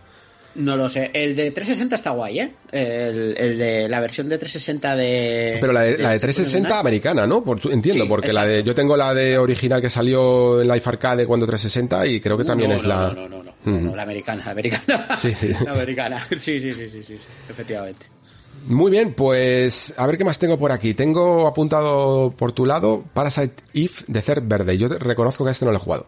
Buah, este es un juegarral. Además, este juego. Tuvo críticas, recuerdo, ¿eh? En su momento. No sé si es que no seguía la esencia de la, de la saga o si iba un poco a la acción o alguna cosa así. Es que la saga Parasitive es muy particular. Si un día quieres hacer un especial, lo hacemos, ¿eh? Yo te lo dejo ahí, sobre la mesa, te lo dejo ahí, ¿vale? Porque el primer juego es un JRPG más puro, uh, por turnos casi, ¿no? Es decir, sí, sí, sí, no, el primero sí que le tengo y, es buenísimo, a mí me encanta. ¿eh? Muy parecido a la forma de jugar de Vagrant Story o de un gran día, incluso en según qué cosas, ¿vale? Es decir, que está muy guay. El segundo se, fueron a otro lado y se fueron al Survival Horror Resident Evil de, mm. Play, de la Play original y en este se han ido a un shooter en tercera persona, ¿sabes? O sea, porque este juego es un shooter en tercera persona. Mm. ¿Qué tiene este juego? Este juego, si lo tenéis que comprar, os lo tenéis que comprar en digital y jugarlo en PS Vita. ¿Vale? ¿Por qué? Pues porque PS Vita te permite mapear los controles y entonces puedes jugar con dos sticks. Ah, qué bueno la cosa te, se, se, vuelve un poco más complicada. Pero todos los shooters en general, ¿vale? Es decir, no, no van a salir hoy, pero los Siphon Filter, hay un Resistance, este, uh, y tal, jugarlos en Vita, porque eso, podéis mapear los controles y con dos sticks son una maravilla.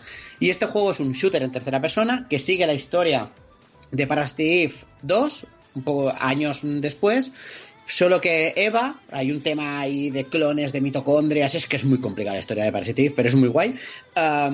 y, el tema es que tienes un poder y es que tú puedes meterte en el cuerpo de otros enemigos, con lo cual puedes ir poseyendo eh, enemigos y, jugando con eso, con lo cual tiene un punto de estrategia, un punto táctico bastante guay. Aparte, visualmente es una maravilla y los jefes finales son para enmarcarlos. Es, es maravilloso este juego. Y este juego sí que es caro de narices. Este sí que te va a 120, 100, sí, sí, 120, 160 euros por ahí, ¿eh? Este no tiene ninguna otra versión, ¿no? O sea, este solo es PSP puro. PSP puro y estaba en digital. No sé si lo han sacado del digital o no, porque esta es otra que no lo hemos dicho antes, que es que hay juegos que los han ido quitando, por ejemplo el Tactics Ogre, que tampoco hablaremos de hoy él, eh, en digital ya no está, no lo puedes comprar, solo puedes comprar. Ay, no me digas. Pues lo tenía yo aquí apuntado como para... O sea, tenía el binomio eh, eh, Tactics Ogre Final Fantasy Tactics. No, me lo dijo Mario ayer, dijo, me voy a comprar Tactics Ogre y, y me escribió, no me lo puedo comprar, lo han quitado yo, lo tengo comprado, ¿eh? O sea, o sea, que entonces sí que lo quitaron. Qué fuerte. Sí, sí, sí. Esto, esto lo tenía yo apuntado para hablarlo en PlayStation 3, que, pasó un huevo con juegos, luego ya lo hablaremos en el siguiente, en el, en el, siguiente programa. Pero vaya tela, no sabía que en PSP también había pasado. Pues sí, y no sé si Parasitive está o no. ¿Sabes qué pasa? Que esto es otra cosa que ya hablaremos. Y es, y es que encontrar los juegos en un sitio que no sea una PSP, una PS Vita o una Play 3 es imposible ahora en día, porque a través de la web no se puede, a través de la web no se puede y además mm. te tienes que ir a buscar el nombre en concreto, es un drama. Pero bueno, mirarlo porque este juego si lo podéis conseguir es la leche, a mí me encanta. Pues yo estoy aquí intentando buscar el, eh, cuánto cuesta un Parasite la verdad, porque, o sea, ya no solo, eh, 120 euros, sí, como has dicho, 80 euros en eBay. Madre mía, pues esto va a ser complicado. Sí que hay una, es que claro, tiene una de estas ediciones especiales. En PSP salieron algunas ediciones especiales muy, muy guapas de algunos juegos. con una caja, sí, el Tactics Ogre, el Parasite el, el Trails in the Sky, que luego hablaremos de él, eh, con una, con un recubrimiento de, cartón. Y esas se venden, vamos, a precio de, a precio de oro. Madre mía. Pues este, mm, voy a mirar en la, en la store eh, porque muy probablemente lo pille yo antes de, antes de que desaparezca, la verdad. En Vita, ¿Vale? ¿eh? Jugarlo en Vita, de verdad. Sí, sí, sí. En Vita, en Vita seguro. Eh, yo ya casi todo juego en Vita porque, porque es que los, hasta los que tengo en físico de PSP, ¿eh? porque el, el chacha del UMD a veces me da, me da hasta miedo, la verdad. Bueno, pues. Están mirando todos los que tengo apuntados yo, y al menos los mm. que tengo apuntados yo, todos se pueden jugar en Vita. Lo digo porque al final la pantalla es mejor, a lo mejor no tienes acceso a una PSP, yo qué sé, ¿sabes? Sí, no, incluso cargan más rápido, creo, ¿eh? las versiones. Eh, o sea, creo que tenías que forzar la PSP, de hecho, para poder cargar un poco más rápido, incluso en las versiones digitales. La cuestión, vamos ahora ya con casi ronda de RPGs porque tengo por aquí ya apuntados, creo que he dicho casi todos. Si queréis un poco, bueno, ahí en medio camino, a RPG, tengo a Is, a la saga Is, que ya sabéis que es uno, a mí me, gusta bastante, la verdad. Eh, en general todo lo de Falcon, eh, se volcaron muchísimo con, con PSP y luego también con, con Vita y de Is tenéis Is 7 o Uzinfelgana, eh, yo creo que es muy recomendable. A mí la, la etapa de Is, de, bueno, en general la etapa de Falcon, sinceramente, de de esta mezcla, de este motor que tenía, que mezclaba eh, escenarios en tres dimensiones con personajes en 2D que iban girando, rotando el sprite. Es un, poco lo que hace eh, Xenogears, ¿no? Eh, es una etapa que me encanta y las saga en esta etapa son, juegos rapidísimos. Evidentemente los que hay ahora, Lacrimosa y tal, eh, Celzeta, son también muy buenos, eh, sobre todo Lacrimosa yo creo que lo ha hecho muy muy bien, pero si no habéis jugado a Felgana o no habéis jugado a Origin, sobre todo Origin es muy fácil ahora, es muy accesible ese juego ahora, porque lo podéis jugar en PlayStation 4, en Vita, hay ediciones físicas, en Switch creo que también salió, es muy muy fácil jugar a, estos, a, Ice Origins, y por eso recomiendo más Felgana, porque eh, se puede, puede llegar a, a desaparecer, ¿no? Pero aún así tenéis también la versión de GOG. Y son juegos, si no conocéis la, la saga, muy muy rápidos como digo, como una especie de diablo a la japonesa, ¿vale? En el sentido de que es todo muy mata-mata, con escenas eh, algunas veces plataformeras y sobre todo con un, con un musicón que es para enmarcar, de verdad. O sea, lo que más mola de jugar es la adrenalina que te pone la música y sobre todo los jefes finales que son vertiginosos, que a veces tienen patrones brutales que casi te pueden llegar a recordar a un Souls y, y, es siempre lo recomiendo porque es como el gran descubrimiento meterte en eso de Is que muchas veces echa como para atrás, ¿no? Como en plan, Buah, esto ya me supera y que cuando lo haces, yo entré con Origins, eh, sueles salir siempre muy satisfecho. Así que apuntadlo, tanto Ozin Felgana y Seven quizá era como ese paso al 3D, eh, a todo motor 3D, y se quedaba un poco más, más corto en, en su propuesta, ¿no? Pero, pero casi todos son muy, muy recomendables. Y ahora sí, eh, tú, bueno, tú, Pérez, no sé si has jugado ahí, ¿sabes? La verdad. Eh... A, mí, a mí me gustó mucho Felgana. El 7 no lo he jugado, pero el Felgana mm. sí. El Felgana realmente es una especie de remake de Is 3. Sí. ¿Vale? Para, para que ubicalmente, lo, lo, ubiquéis, ¿no? Cronológicamente. Y está súper bien este juego. Es una auténtica, una auténtica pasada. Antes de que te vayas a los RPGs, ¿me dejas recomendar uno que no tenemos en la lista? Que no claro, vamos, vamos, bien de, vamos bien de tiempo, así que adelante. Hay uno que además este también lo vais a encontrar en físico a precio de derribo, este es de los baratos y demás, que es Killzone Liberation. Oh, lo tenía apuntado y digo, va, me va a decir que es demasiado conocido.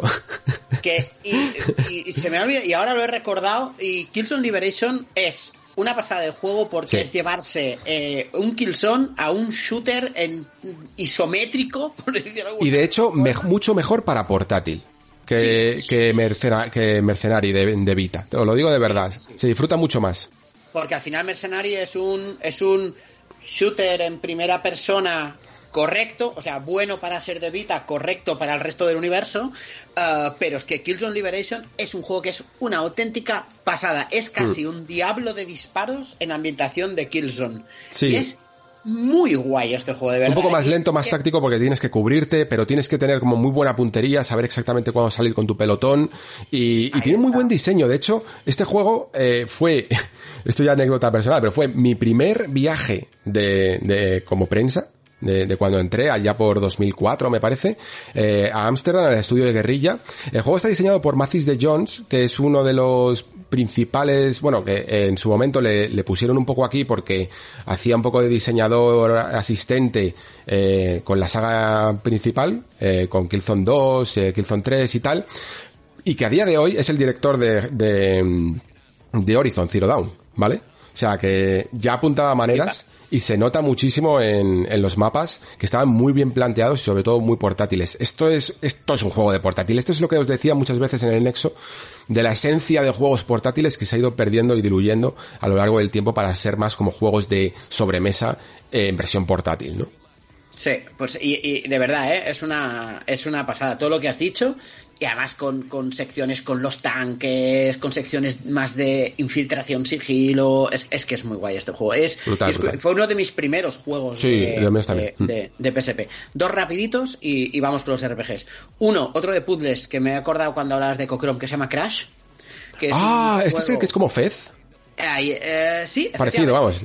Efectivamente, que juegas en 2D, pero a golpe de botón conviertes el escenario en 3D, lo puedes rotar y después lo vuelves a meter en 2D, ¿no? Es, es un protofez, por decirlo de alguna forma, que hmm. también como puzzle es muy, muy, muy, muy, muy chulo. Y no quiero eh, irme de aquí sin hablar del primer juego que yo jugué de, de PSP, mi primer juego que fue el primer Ridge Racer que se ve oh, increíble y es buenísimo y es uh, el Ridge Racer más arcade y más maravilloso.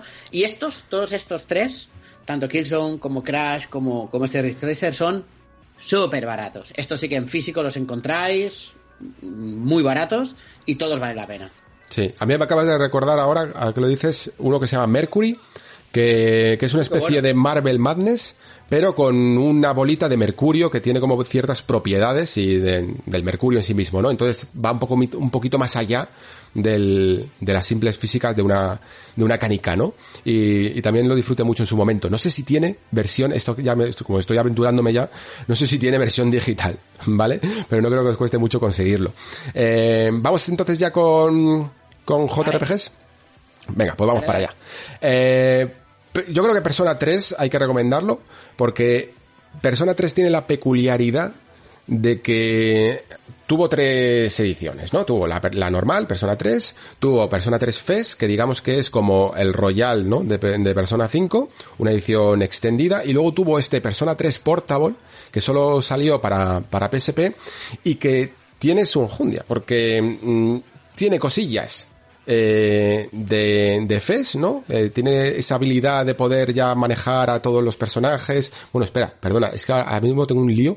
Ya no sé si en, en podías hacer esto, ¿vale? Pero digamos que Persona 3 al principio solo podías manejar al personaje principal. Que me corrija alguien que sepa un poquito más de, de estas ediciones, ¿vale? Pero lo que sí que tenía Portable es que de alguna manera era una versión como resumida de, del juego principal. No podías moverte mm, directamente por la ciudad, ¿no? Como hacemos en Persona 4, en Persona 5, eh, moviendo a, nuestro personaje por los distintos escenarios para hablar con las personas, con los mm, NPCs, sino que lo hacíamos todo a través de menús. Y lo hacían porque entendieron en su momento que, mm, que, quizá una versión portátil requería de una navegación y de un acceso a todos los lugares de, del mundo de Persona 3 mucho más sencilla. Y claro, según lo estoy contando, pensaréis, joder, pero le quita un poco de encanto, ¿no? No ver al personaje en pantalla, todo a través de menús, casi como si fuera una especie de novela visual, eh, y solo ver al personaje cuando estás Mm, luchando en la torre, ¿no? Y sí, eh, evidentemente, yo cuando me compré Persona 3 Portable no sabía de hecho esto, ¿vale? Venía del boom de Persona 4 y, no había investigado bien todo esto, pensaba que sencillamente era el mismo juego en portátil, me llevé un poco una decepción y entonces me compré Persona 3 FES, ¿vale? Pero tiene características especiales, lo que os digo es que no sé exactamente si esta era la única versión en la que podías elegir al personaje masculino o femenino. Tiene ciertas características que son únicas en sí mismo y que es una edición que directamente se va a perder. O sea, que es que solo salió para PSP y no se ha... Eh, y, tiene, y tiene esas características que no las puedes conseguir de, ninguna de las otras ediciones. Así que merece mucho la pena también tenerla, por si alguna vez queréis darle, por ejemplo, una segunda, una rejugada al, al título. Ya, Persona 3, la verdad, Pérez, yo no sé si tú lo jugaste. Pues no, la verdad es que yo soy de los que se introdujo en la saga Persona con, con Persona 5. Yo eh, sí que he jugado otros Sin Megami Tensei, pero Persona, el primero fue el 5, y de hecho Persona, hay más Persona en PSP, pero no los tengo en físico, no los tengo en digital, y me gustaría, son de los juegos que me gustaría tener, ¿eh? ¿Salió en hmm. físico Persona 3 Portable? Eh, sí, salió en físico y también creo que una de estas ediciones de esas que son súper difíciles de conseguir, tanto Persona 3 Portable como Persona 2, sus dos ediciones. Eh, sí, sí, son, sí, son, complicadas, ¿eh? son caras, ¿eh? son caras. por encima de los 120 euros las dos. Sí, sí. Luego Persona 3 FES, eh, también lo voy a meter aquí, aunque es un juego de, que se puede conseguir en la Store de PlayStation 3. Yo también lo tengo comprado ahí, aunque tengo la versión física. Pero también va a desaparecer. Es uno de esos juegos que son PlayStation 2 Classics exclusivos de PlayStation 3 y que, que luego mencionaremos algunos en el siguiente programa y que si los queréis pues os tenéis que hacer eh, ya con él porque van a... Mm, se, se, agotan. Y, y, es la otra manera ¿no? que tiene de, de jugar a la saga Persona. Eh, esto es un poco, quizá hasta el más conocido yo diría, bueno, quitando Final Fantasy Tactics, que si quieres hablamos ahora porque los otros son los otros JRPG son un poquito más desconocidos. Hablamos entonces de de, Final Fantasy Tactics. Nos quitamos Tactics Ogre porque acabas de destruir. No sabía que no se podía recomendar ya, que ya no estaba disponible. Sí, sí, sí, y mejor no recomendarlo porque es una pasada de juego y vamos a ponerle los dientes largos a la gente. ¿eh? Sí, sí, sí, sí, sí, La verdad, la verdad. Pero bueno, ya sabéis el otro sistema para, para conseguirlo cuál es. Um, Final Fantasy Tactics, The War of the Lions, que es el remake del Final Fantasy Tactics que salió para Play 1 con algunos añadidos, como algunos personajes de, de Final Fantasy posteriores, etcétera, etcétera, pero que obviamente es, es una maravilla de los, de los SRPGs, ¿eh? es decir, sobre todo por la historia, además. Uh, creo que es el que introduce a Ivalice en el, en el universo hmm. Final Fantasy también. Una historia muy Juego de Tronos, muy bélica, con mucha política, con los personajes bastante heavy, además, la historia. Me recuerda a la de Vandal Heart, según qué cosas, que, que, no son bromas. Y, y, a mí me gustó muchísimo este juego. Muchísimo, muchísimo, muchísimo. Uno de los imprescindibles este, ¿eh? Mm. Es de, del top de la consola, de verdad. Además, esta edición War of the Lions, que fue la que salió para, para PSP, eh, en primer lugar, ¿no? Que no sé si simplemente cambió el, el, nombre o tenía algunas características de accesibilidad comparado con la de Play 1 tenía algunos añadidos, tenía, bueno, tenía reajustes en la jugabilidad de cosas de Play 1, porque en Play 1 había un momento que había un pico de dificultad que era para verlo venir y aquí sí que se corrigió, con lo cual es más agradable de jugar esta, por decirlo de alguna forma. Y después esto, metieron personajes, es que ahora no recuerdo cuáles, porque no quiero meter la pata, pero metieron personajes que no estaban, de otros Final Fantasy, que no estaban en, en el original, pero que sí estaban aquí. Hmm. Pues sí, eh, hacerlos con ella, tanto se puede jugar también en Vita y, y, es uno de esos juegos para tener siempre instalados, sinceramente, en, en la consola. Eh, muy rápidamente, porque ya se nos, se nos va de tiempo, tengo todavía tres juegos. Eh, Trails in the Sky, ya sabéis que a mí me gusta bastante la saga Trails, eh, también de Neon Falcon. El primero y el segundo, si no me equivoco, se puede jugar en PSP o en PS Vita. Eh, y creo que en consola es la única manera, porque me parece que no tienen versiones de PlayStation 3 y mucho menos de PlayStation 4. Se espera todavía, salieron como unas ediciones, sí que salieron ediciones japonesas de, en HD del, de, en PlayStation 3, y se espera todavía en las Evolution que, sal, que salieron en Vita, pero ya, bueno, se las espera, ya no se la, ya ni se las espera, claro, con, con, la, con la muerte de las stores. Y por lo tanto, es una edición que en físico también es difícil de conseguir, pero que os, os podéis comprar en, en la tienda todavía. Y es, a mí me encanta este JRPG, yo lo he dicho, la saga Trails, tanto Trails in the Sky como Trails of Cold Steel, Trails of Zero, Trails of Azure, eh, es un mundo de, si os gusta el world building, sobre todo, más incluso que las propias historias en sí, pero si os gusta como un mundo de estos tipo no, no Juego de Tronos en el sentido de la violencia, sino en lo bien construido que está, en lo vasto, amplio y con muchos flecos que tiene, Trails in the Sky hace esto, la saga Trails en general, porque cada uno de ellos, Cold Steel, Sky, etcétera, forma parte de un país dentro de un mundo, ¿no? Y te cuenta su historia y sus costumbres y cómo se relacionan eh, tanto amistosamente como bélicamente entre ellos. Y es una historia que se lleva contando desde hace, vamos, desde que nació casi el videojuego en sí mismo, ¿vale? Porque eh, los trails son muy antiguos. Y súper, súper recomendado. Hay también más Legend of Heroes en, en PSP. ¿eh? Yo tengo en físico el primero, el Legend of Heroes, que se llama solo así. Sí, tal cual. Y el, mm. y el segundo sé que está también pero estos no son tan buenos, ¿eh? También te lo sí, digo. sí, sí, sí, los antiguos todavía no lo habían ajustado la fórmula. Fue a, fue a partir de In the Sky cuando Ahí empezaron a, a, coger el, el tono. Es que ese es maravilloso, ese es buenísimo, buenísimo, buenísimo. Sí, sí, sí, sí, sí, Con, con su... Tenéis que jugar...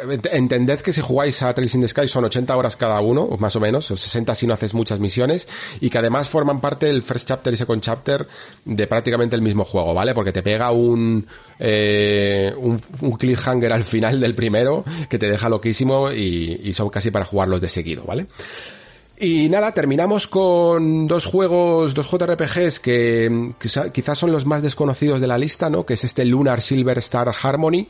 Lo traigo principalmente porque, aunque es poco conocido, pero primero, esto es un remake de, de Lunar Silver Star, eh, ¿cómo se llama? Story Complete, ¿no? De, de Play 1, que a la vez creo que ya era una especie de reversión o remake de Lunar Silver Star, y que añade evidentemente más cosas, añade un prólogo nuevo, eh, y pero sobre todo cambia ese estilo más chibi que tenían los personajes de un estilo de juegos de, de JRPG de Play 1 a un pixel art que a mí me encanta, ¿eh? Es súper bonito este, este Silver Star Harmony, me gusta muchísimo el dibujo. Me recuerda, de hecho, al de, al de Breath of Fire 4. Graficotes, sí. graficotes.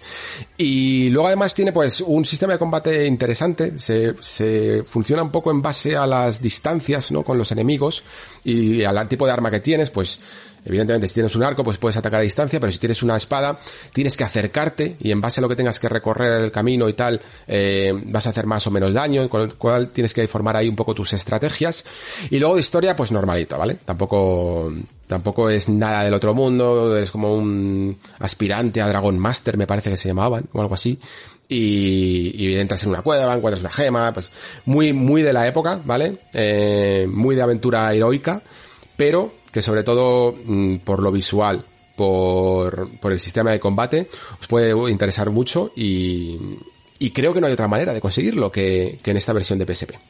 Efectivamente, y es muy buen juego, lo que pasa es que es eso, es un juego, o sea, el concepto de JRPG clásico. Sí, de manual. Esto, ¿vale? sí, sí, sí, o sea, de manual, con esos combates por turnos, con algunas cositas, que se ve súper bien, con todos los personajes son tropos del JRPG, todos, ¿vale? Son arquetipos, lo más arquetipo que te puedas imaginar. Y, y a nivel argumental parece una serie manga anime de los 90, ¿vale? Sí. Entonces. Además con pero, sus cinemáticas también de anime, sí, sí, de. Sí, sí, sí. Pero si a, aceptas esto y entras a esto. Uh, y te apetece jugar un JRPG de los clásicos, bueno, geniales, geniales. ¿eh? Sí. Este no sé si, si lo sacaron en, en físico, la verdad. Aquí ya me, me pillaríais. Sí, yo lo, yo lo, tengo, yo lo tengo. Ah, guay. Pues el, el, siguiente sí que lo sé, el Breath of Fire 3, porque lo tengo en físico. Y, y tuve suerte también de conseguirlo, pero tampoco creo que sea extremadamente caro. Este también tiene su edición digital.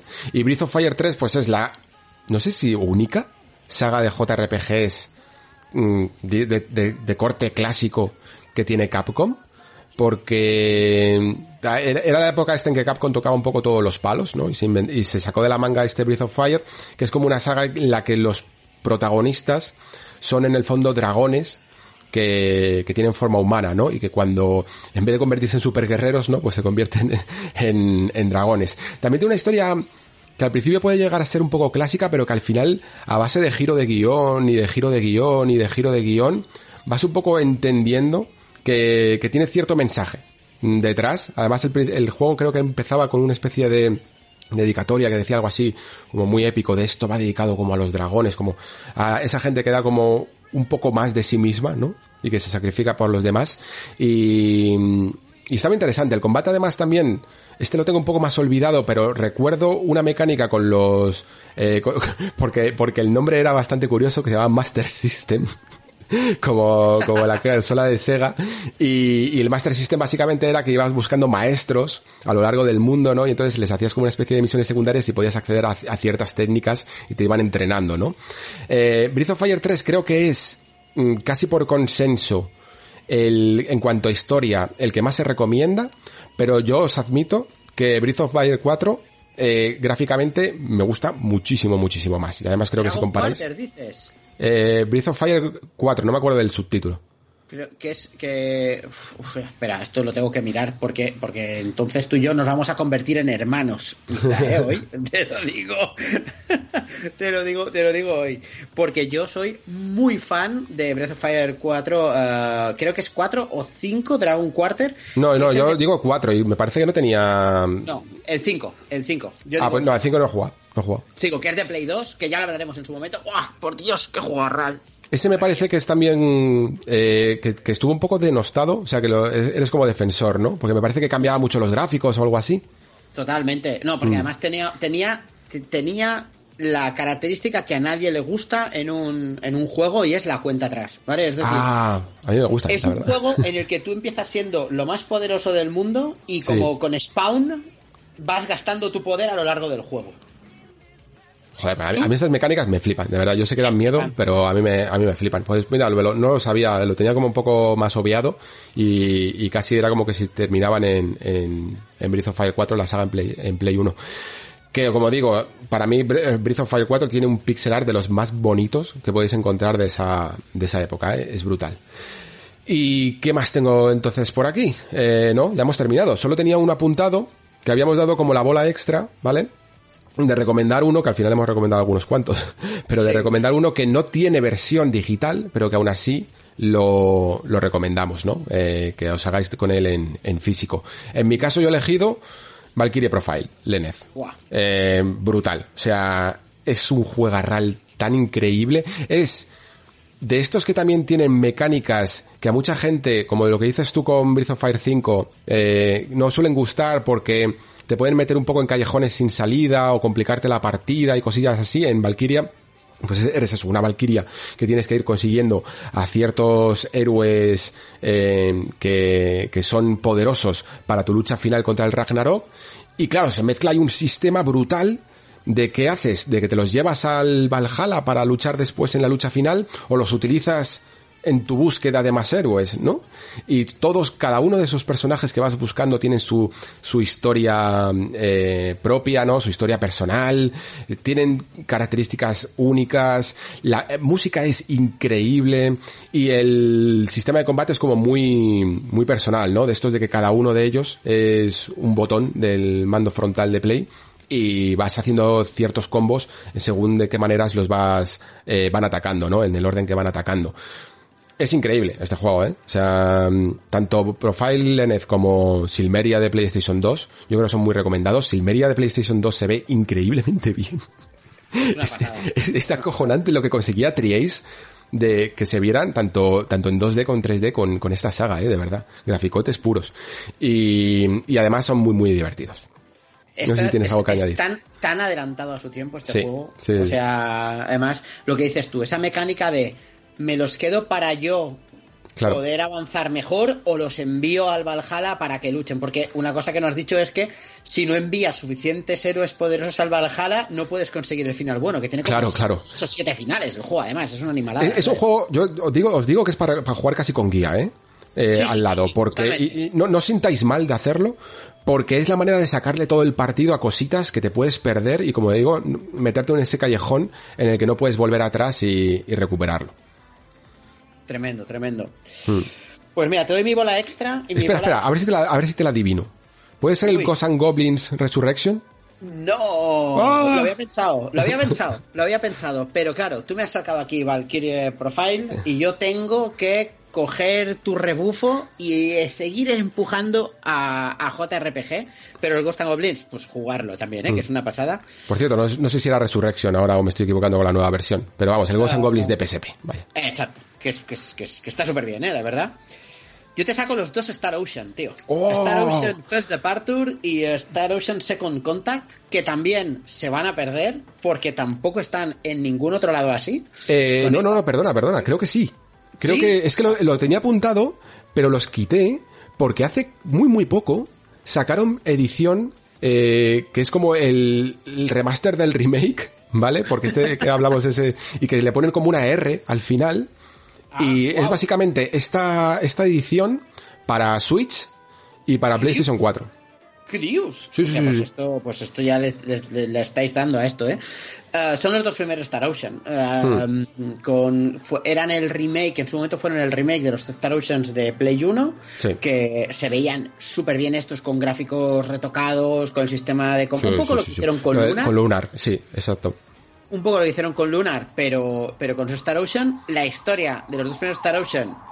Acaba de pasar una ambulancia, no es porque es la Star Ocean en sí, pero la historia de los dos primeros Star Ocean son una pasada, una pasada, y además es continuación directa el uno del otro. Me parecen geniales y vale, la- vale mucho la pena. Yo los había puesto aquí con mucha tristeza porque pensaba que es de los que se perderían. Si me dice que ha sacado esa versión R, pues Sí. adelante, adelante a por ellos, ¿eh? La verdad. Es de estos juegos, igual que Lunar, igual. Los JRPGs en general eh, se pueden conseguir, pero, pero bien pagados. Sí, exacto. Bueno, creo que ha quedado claro que PSP era una de las reinas de- del JRPG de la época, ¿eh? O sea, lo que podías jugar aquí era para tirarte horas y horas y horas. Era, en general, en fondo era una Play 1, era como una Play 1 portátil, era una Play 1.5 portátil, ¿no?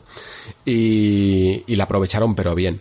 Eh, que tenías más que Vita de Play incluso. 1, ¿eh? Sí, claro, O sea, por que supuesto. Podías jugar a. O sea, eh, una PSP, en ese momento, la PSP tenía dos características que eran muy guays. La primera es que en la época de Squaresoft, que no de Square Enix, tenías todo lo de Square Enix aquí. Todo, todo. O sea, a nivel de JRPG era brutal, pero tenías lo de Play 1 y lo de PSP.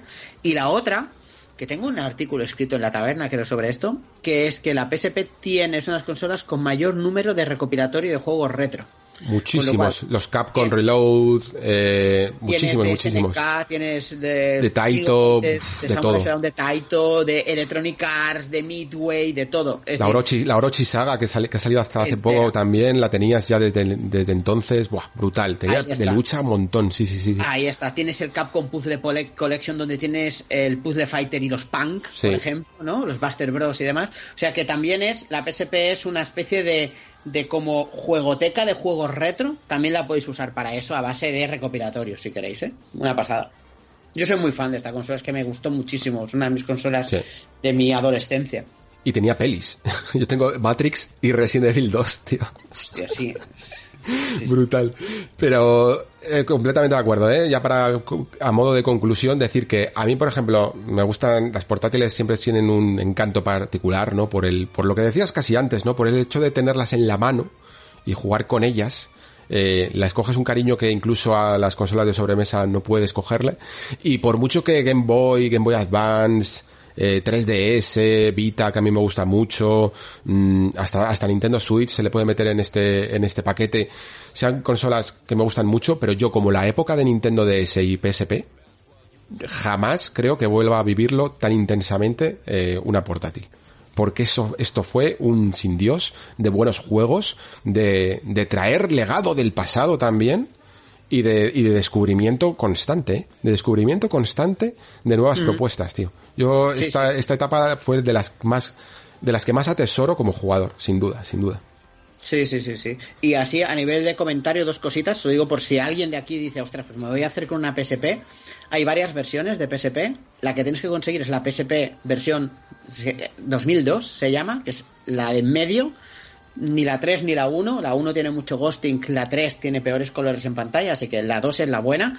Hay unas Ni la Street, son- ¿no? Que luego había una... no, no, no, no, no, no, eso, es, eso es lo peor, que va, que va, que va. Además, eso es plasticote, eso es. Era, era la.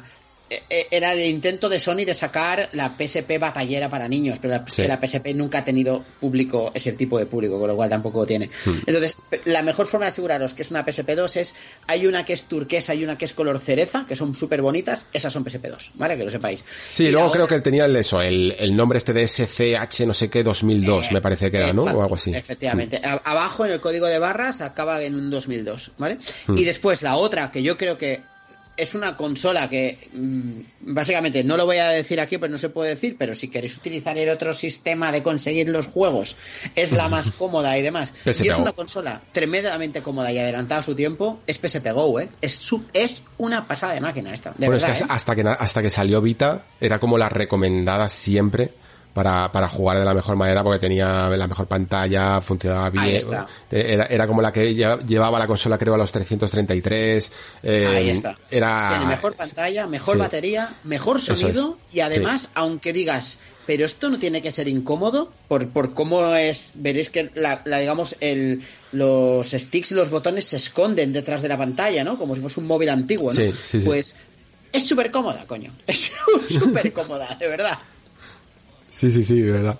Pues me estás haciendo, mm, me estás poniendo de largos con, con estas ediciones, porque yo la verdad es que sigo aguantando con la, con la 1, porque después eh, me fue ya directamente, salió la Vita y ya, y ya fui con, tirando con Vita, que, que es, sinceramente, creo que casi la mejor manera de jugar a PSP. No, no, no. O sea, si, si, si podéis tirar de Vita, de Vita. Pero si no, pues esta. Con la, de la 1 a la 2 lo que notas mucho es el, el ghosting que este, ¿no? Sí, es decir, sí, el- sí, sí. eh, eh, esta especie de como fantasma que queda detrás de los píxeles, ¿no? Como si fuese No, se quemaba muchísimo la pantalla Eh. eh, de cargarla con el USB. Se Eh. iba formando en los marcos. eh, Eh. Lo veías en la pantalla esta gris que salía en unos mensajes. Cómo iba el calor de, de la carga. Cómo iba quemando la pantalla y que aunque luego a lo mejor no se veía cuando estabas jugando, pero algo cambiaba un poco el color del píxel, ¿no? Ahí está. Mm. Sí, sí, sí. Muy bien, pues con este último detallito técnico eh, terminamos el programa, el bloque de PSP y el programa de hoy. Y, pero no os preocupéis porque vais a volver a tener aquí a la sapiencia del amigo Pere en el siguiente programa, eh, continuando este especial de recordando algunos de los juegos que os tenéis que hacer sí o sí del catálogo antes de que desaparezcan las stores con PlayStation 3 y también con PlayStation Vita. Así que, Pere, un placer haberte tenido y nos vemos pronto. Pues muchas gracias, un placer estar aquí. La verdad, sabes que me, me encanta hablar de videojuegos en general y contigo más, así que cuando quieras.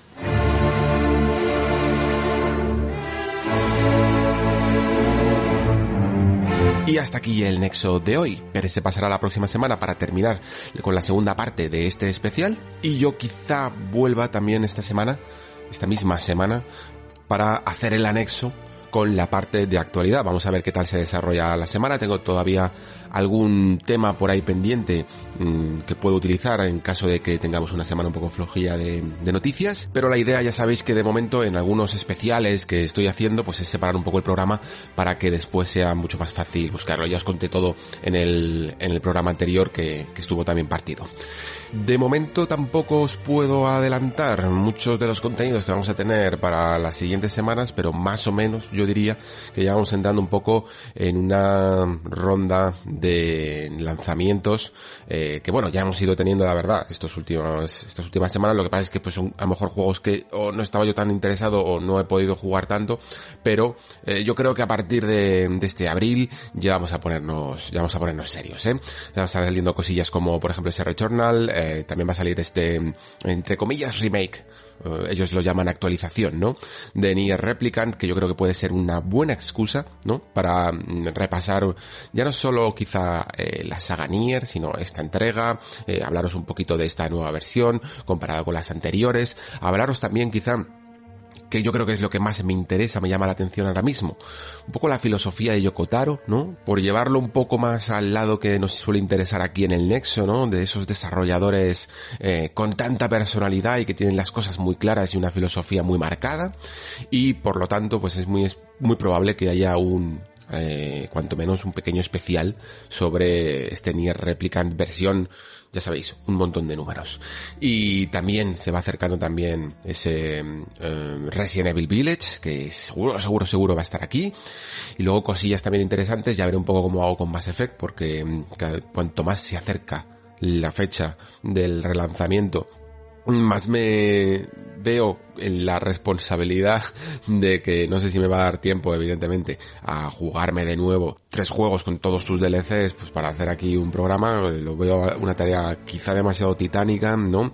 Y teniendo en cuenta que yo ya los jugué en su momento, pues a lo mejor sencillamente refrescar algunas ideas para ver qué tal ha evolucionado Mass Effect, cómo puede ser en el futuro y, y contar un poco cómo fue también en el pasado, quizá también sería interesante, ¿no?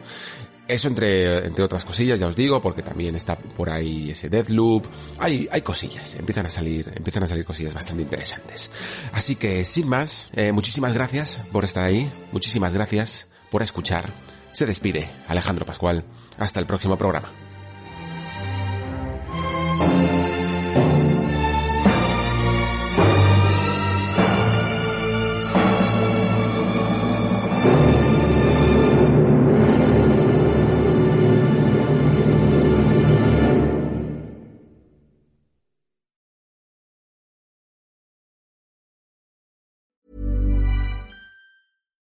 Hi, I'm Daniel, founder of Pretty Litter. Cats and cat owners deserve better than any old-fashioned litter. That's why I teamed up with scientists and veterinarians to create Pretty Litter. Its innovative crystal formula has superior odor control and weighs up to 80% less than clay litter. Pretty Litter even monitors health by changing colors to help detect early signs of potential illness. It's the world's smartest kitty litter.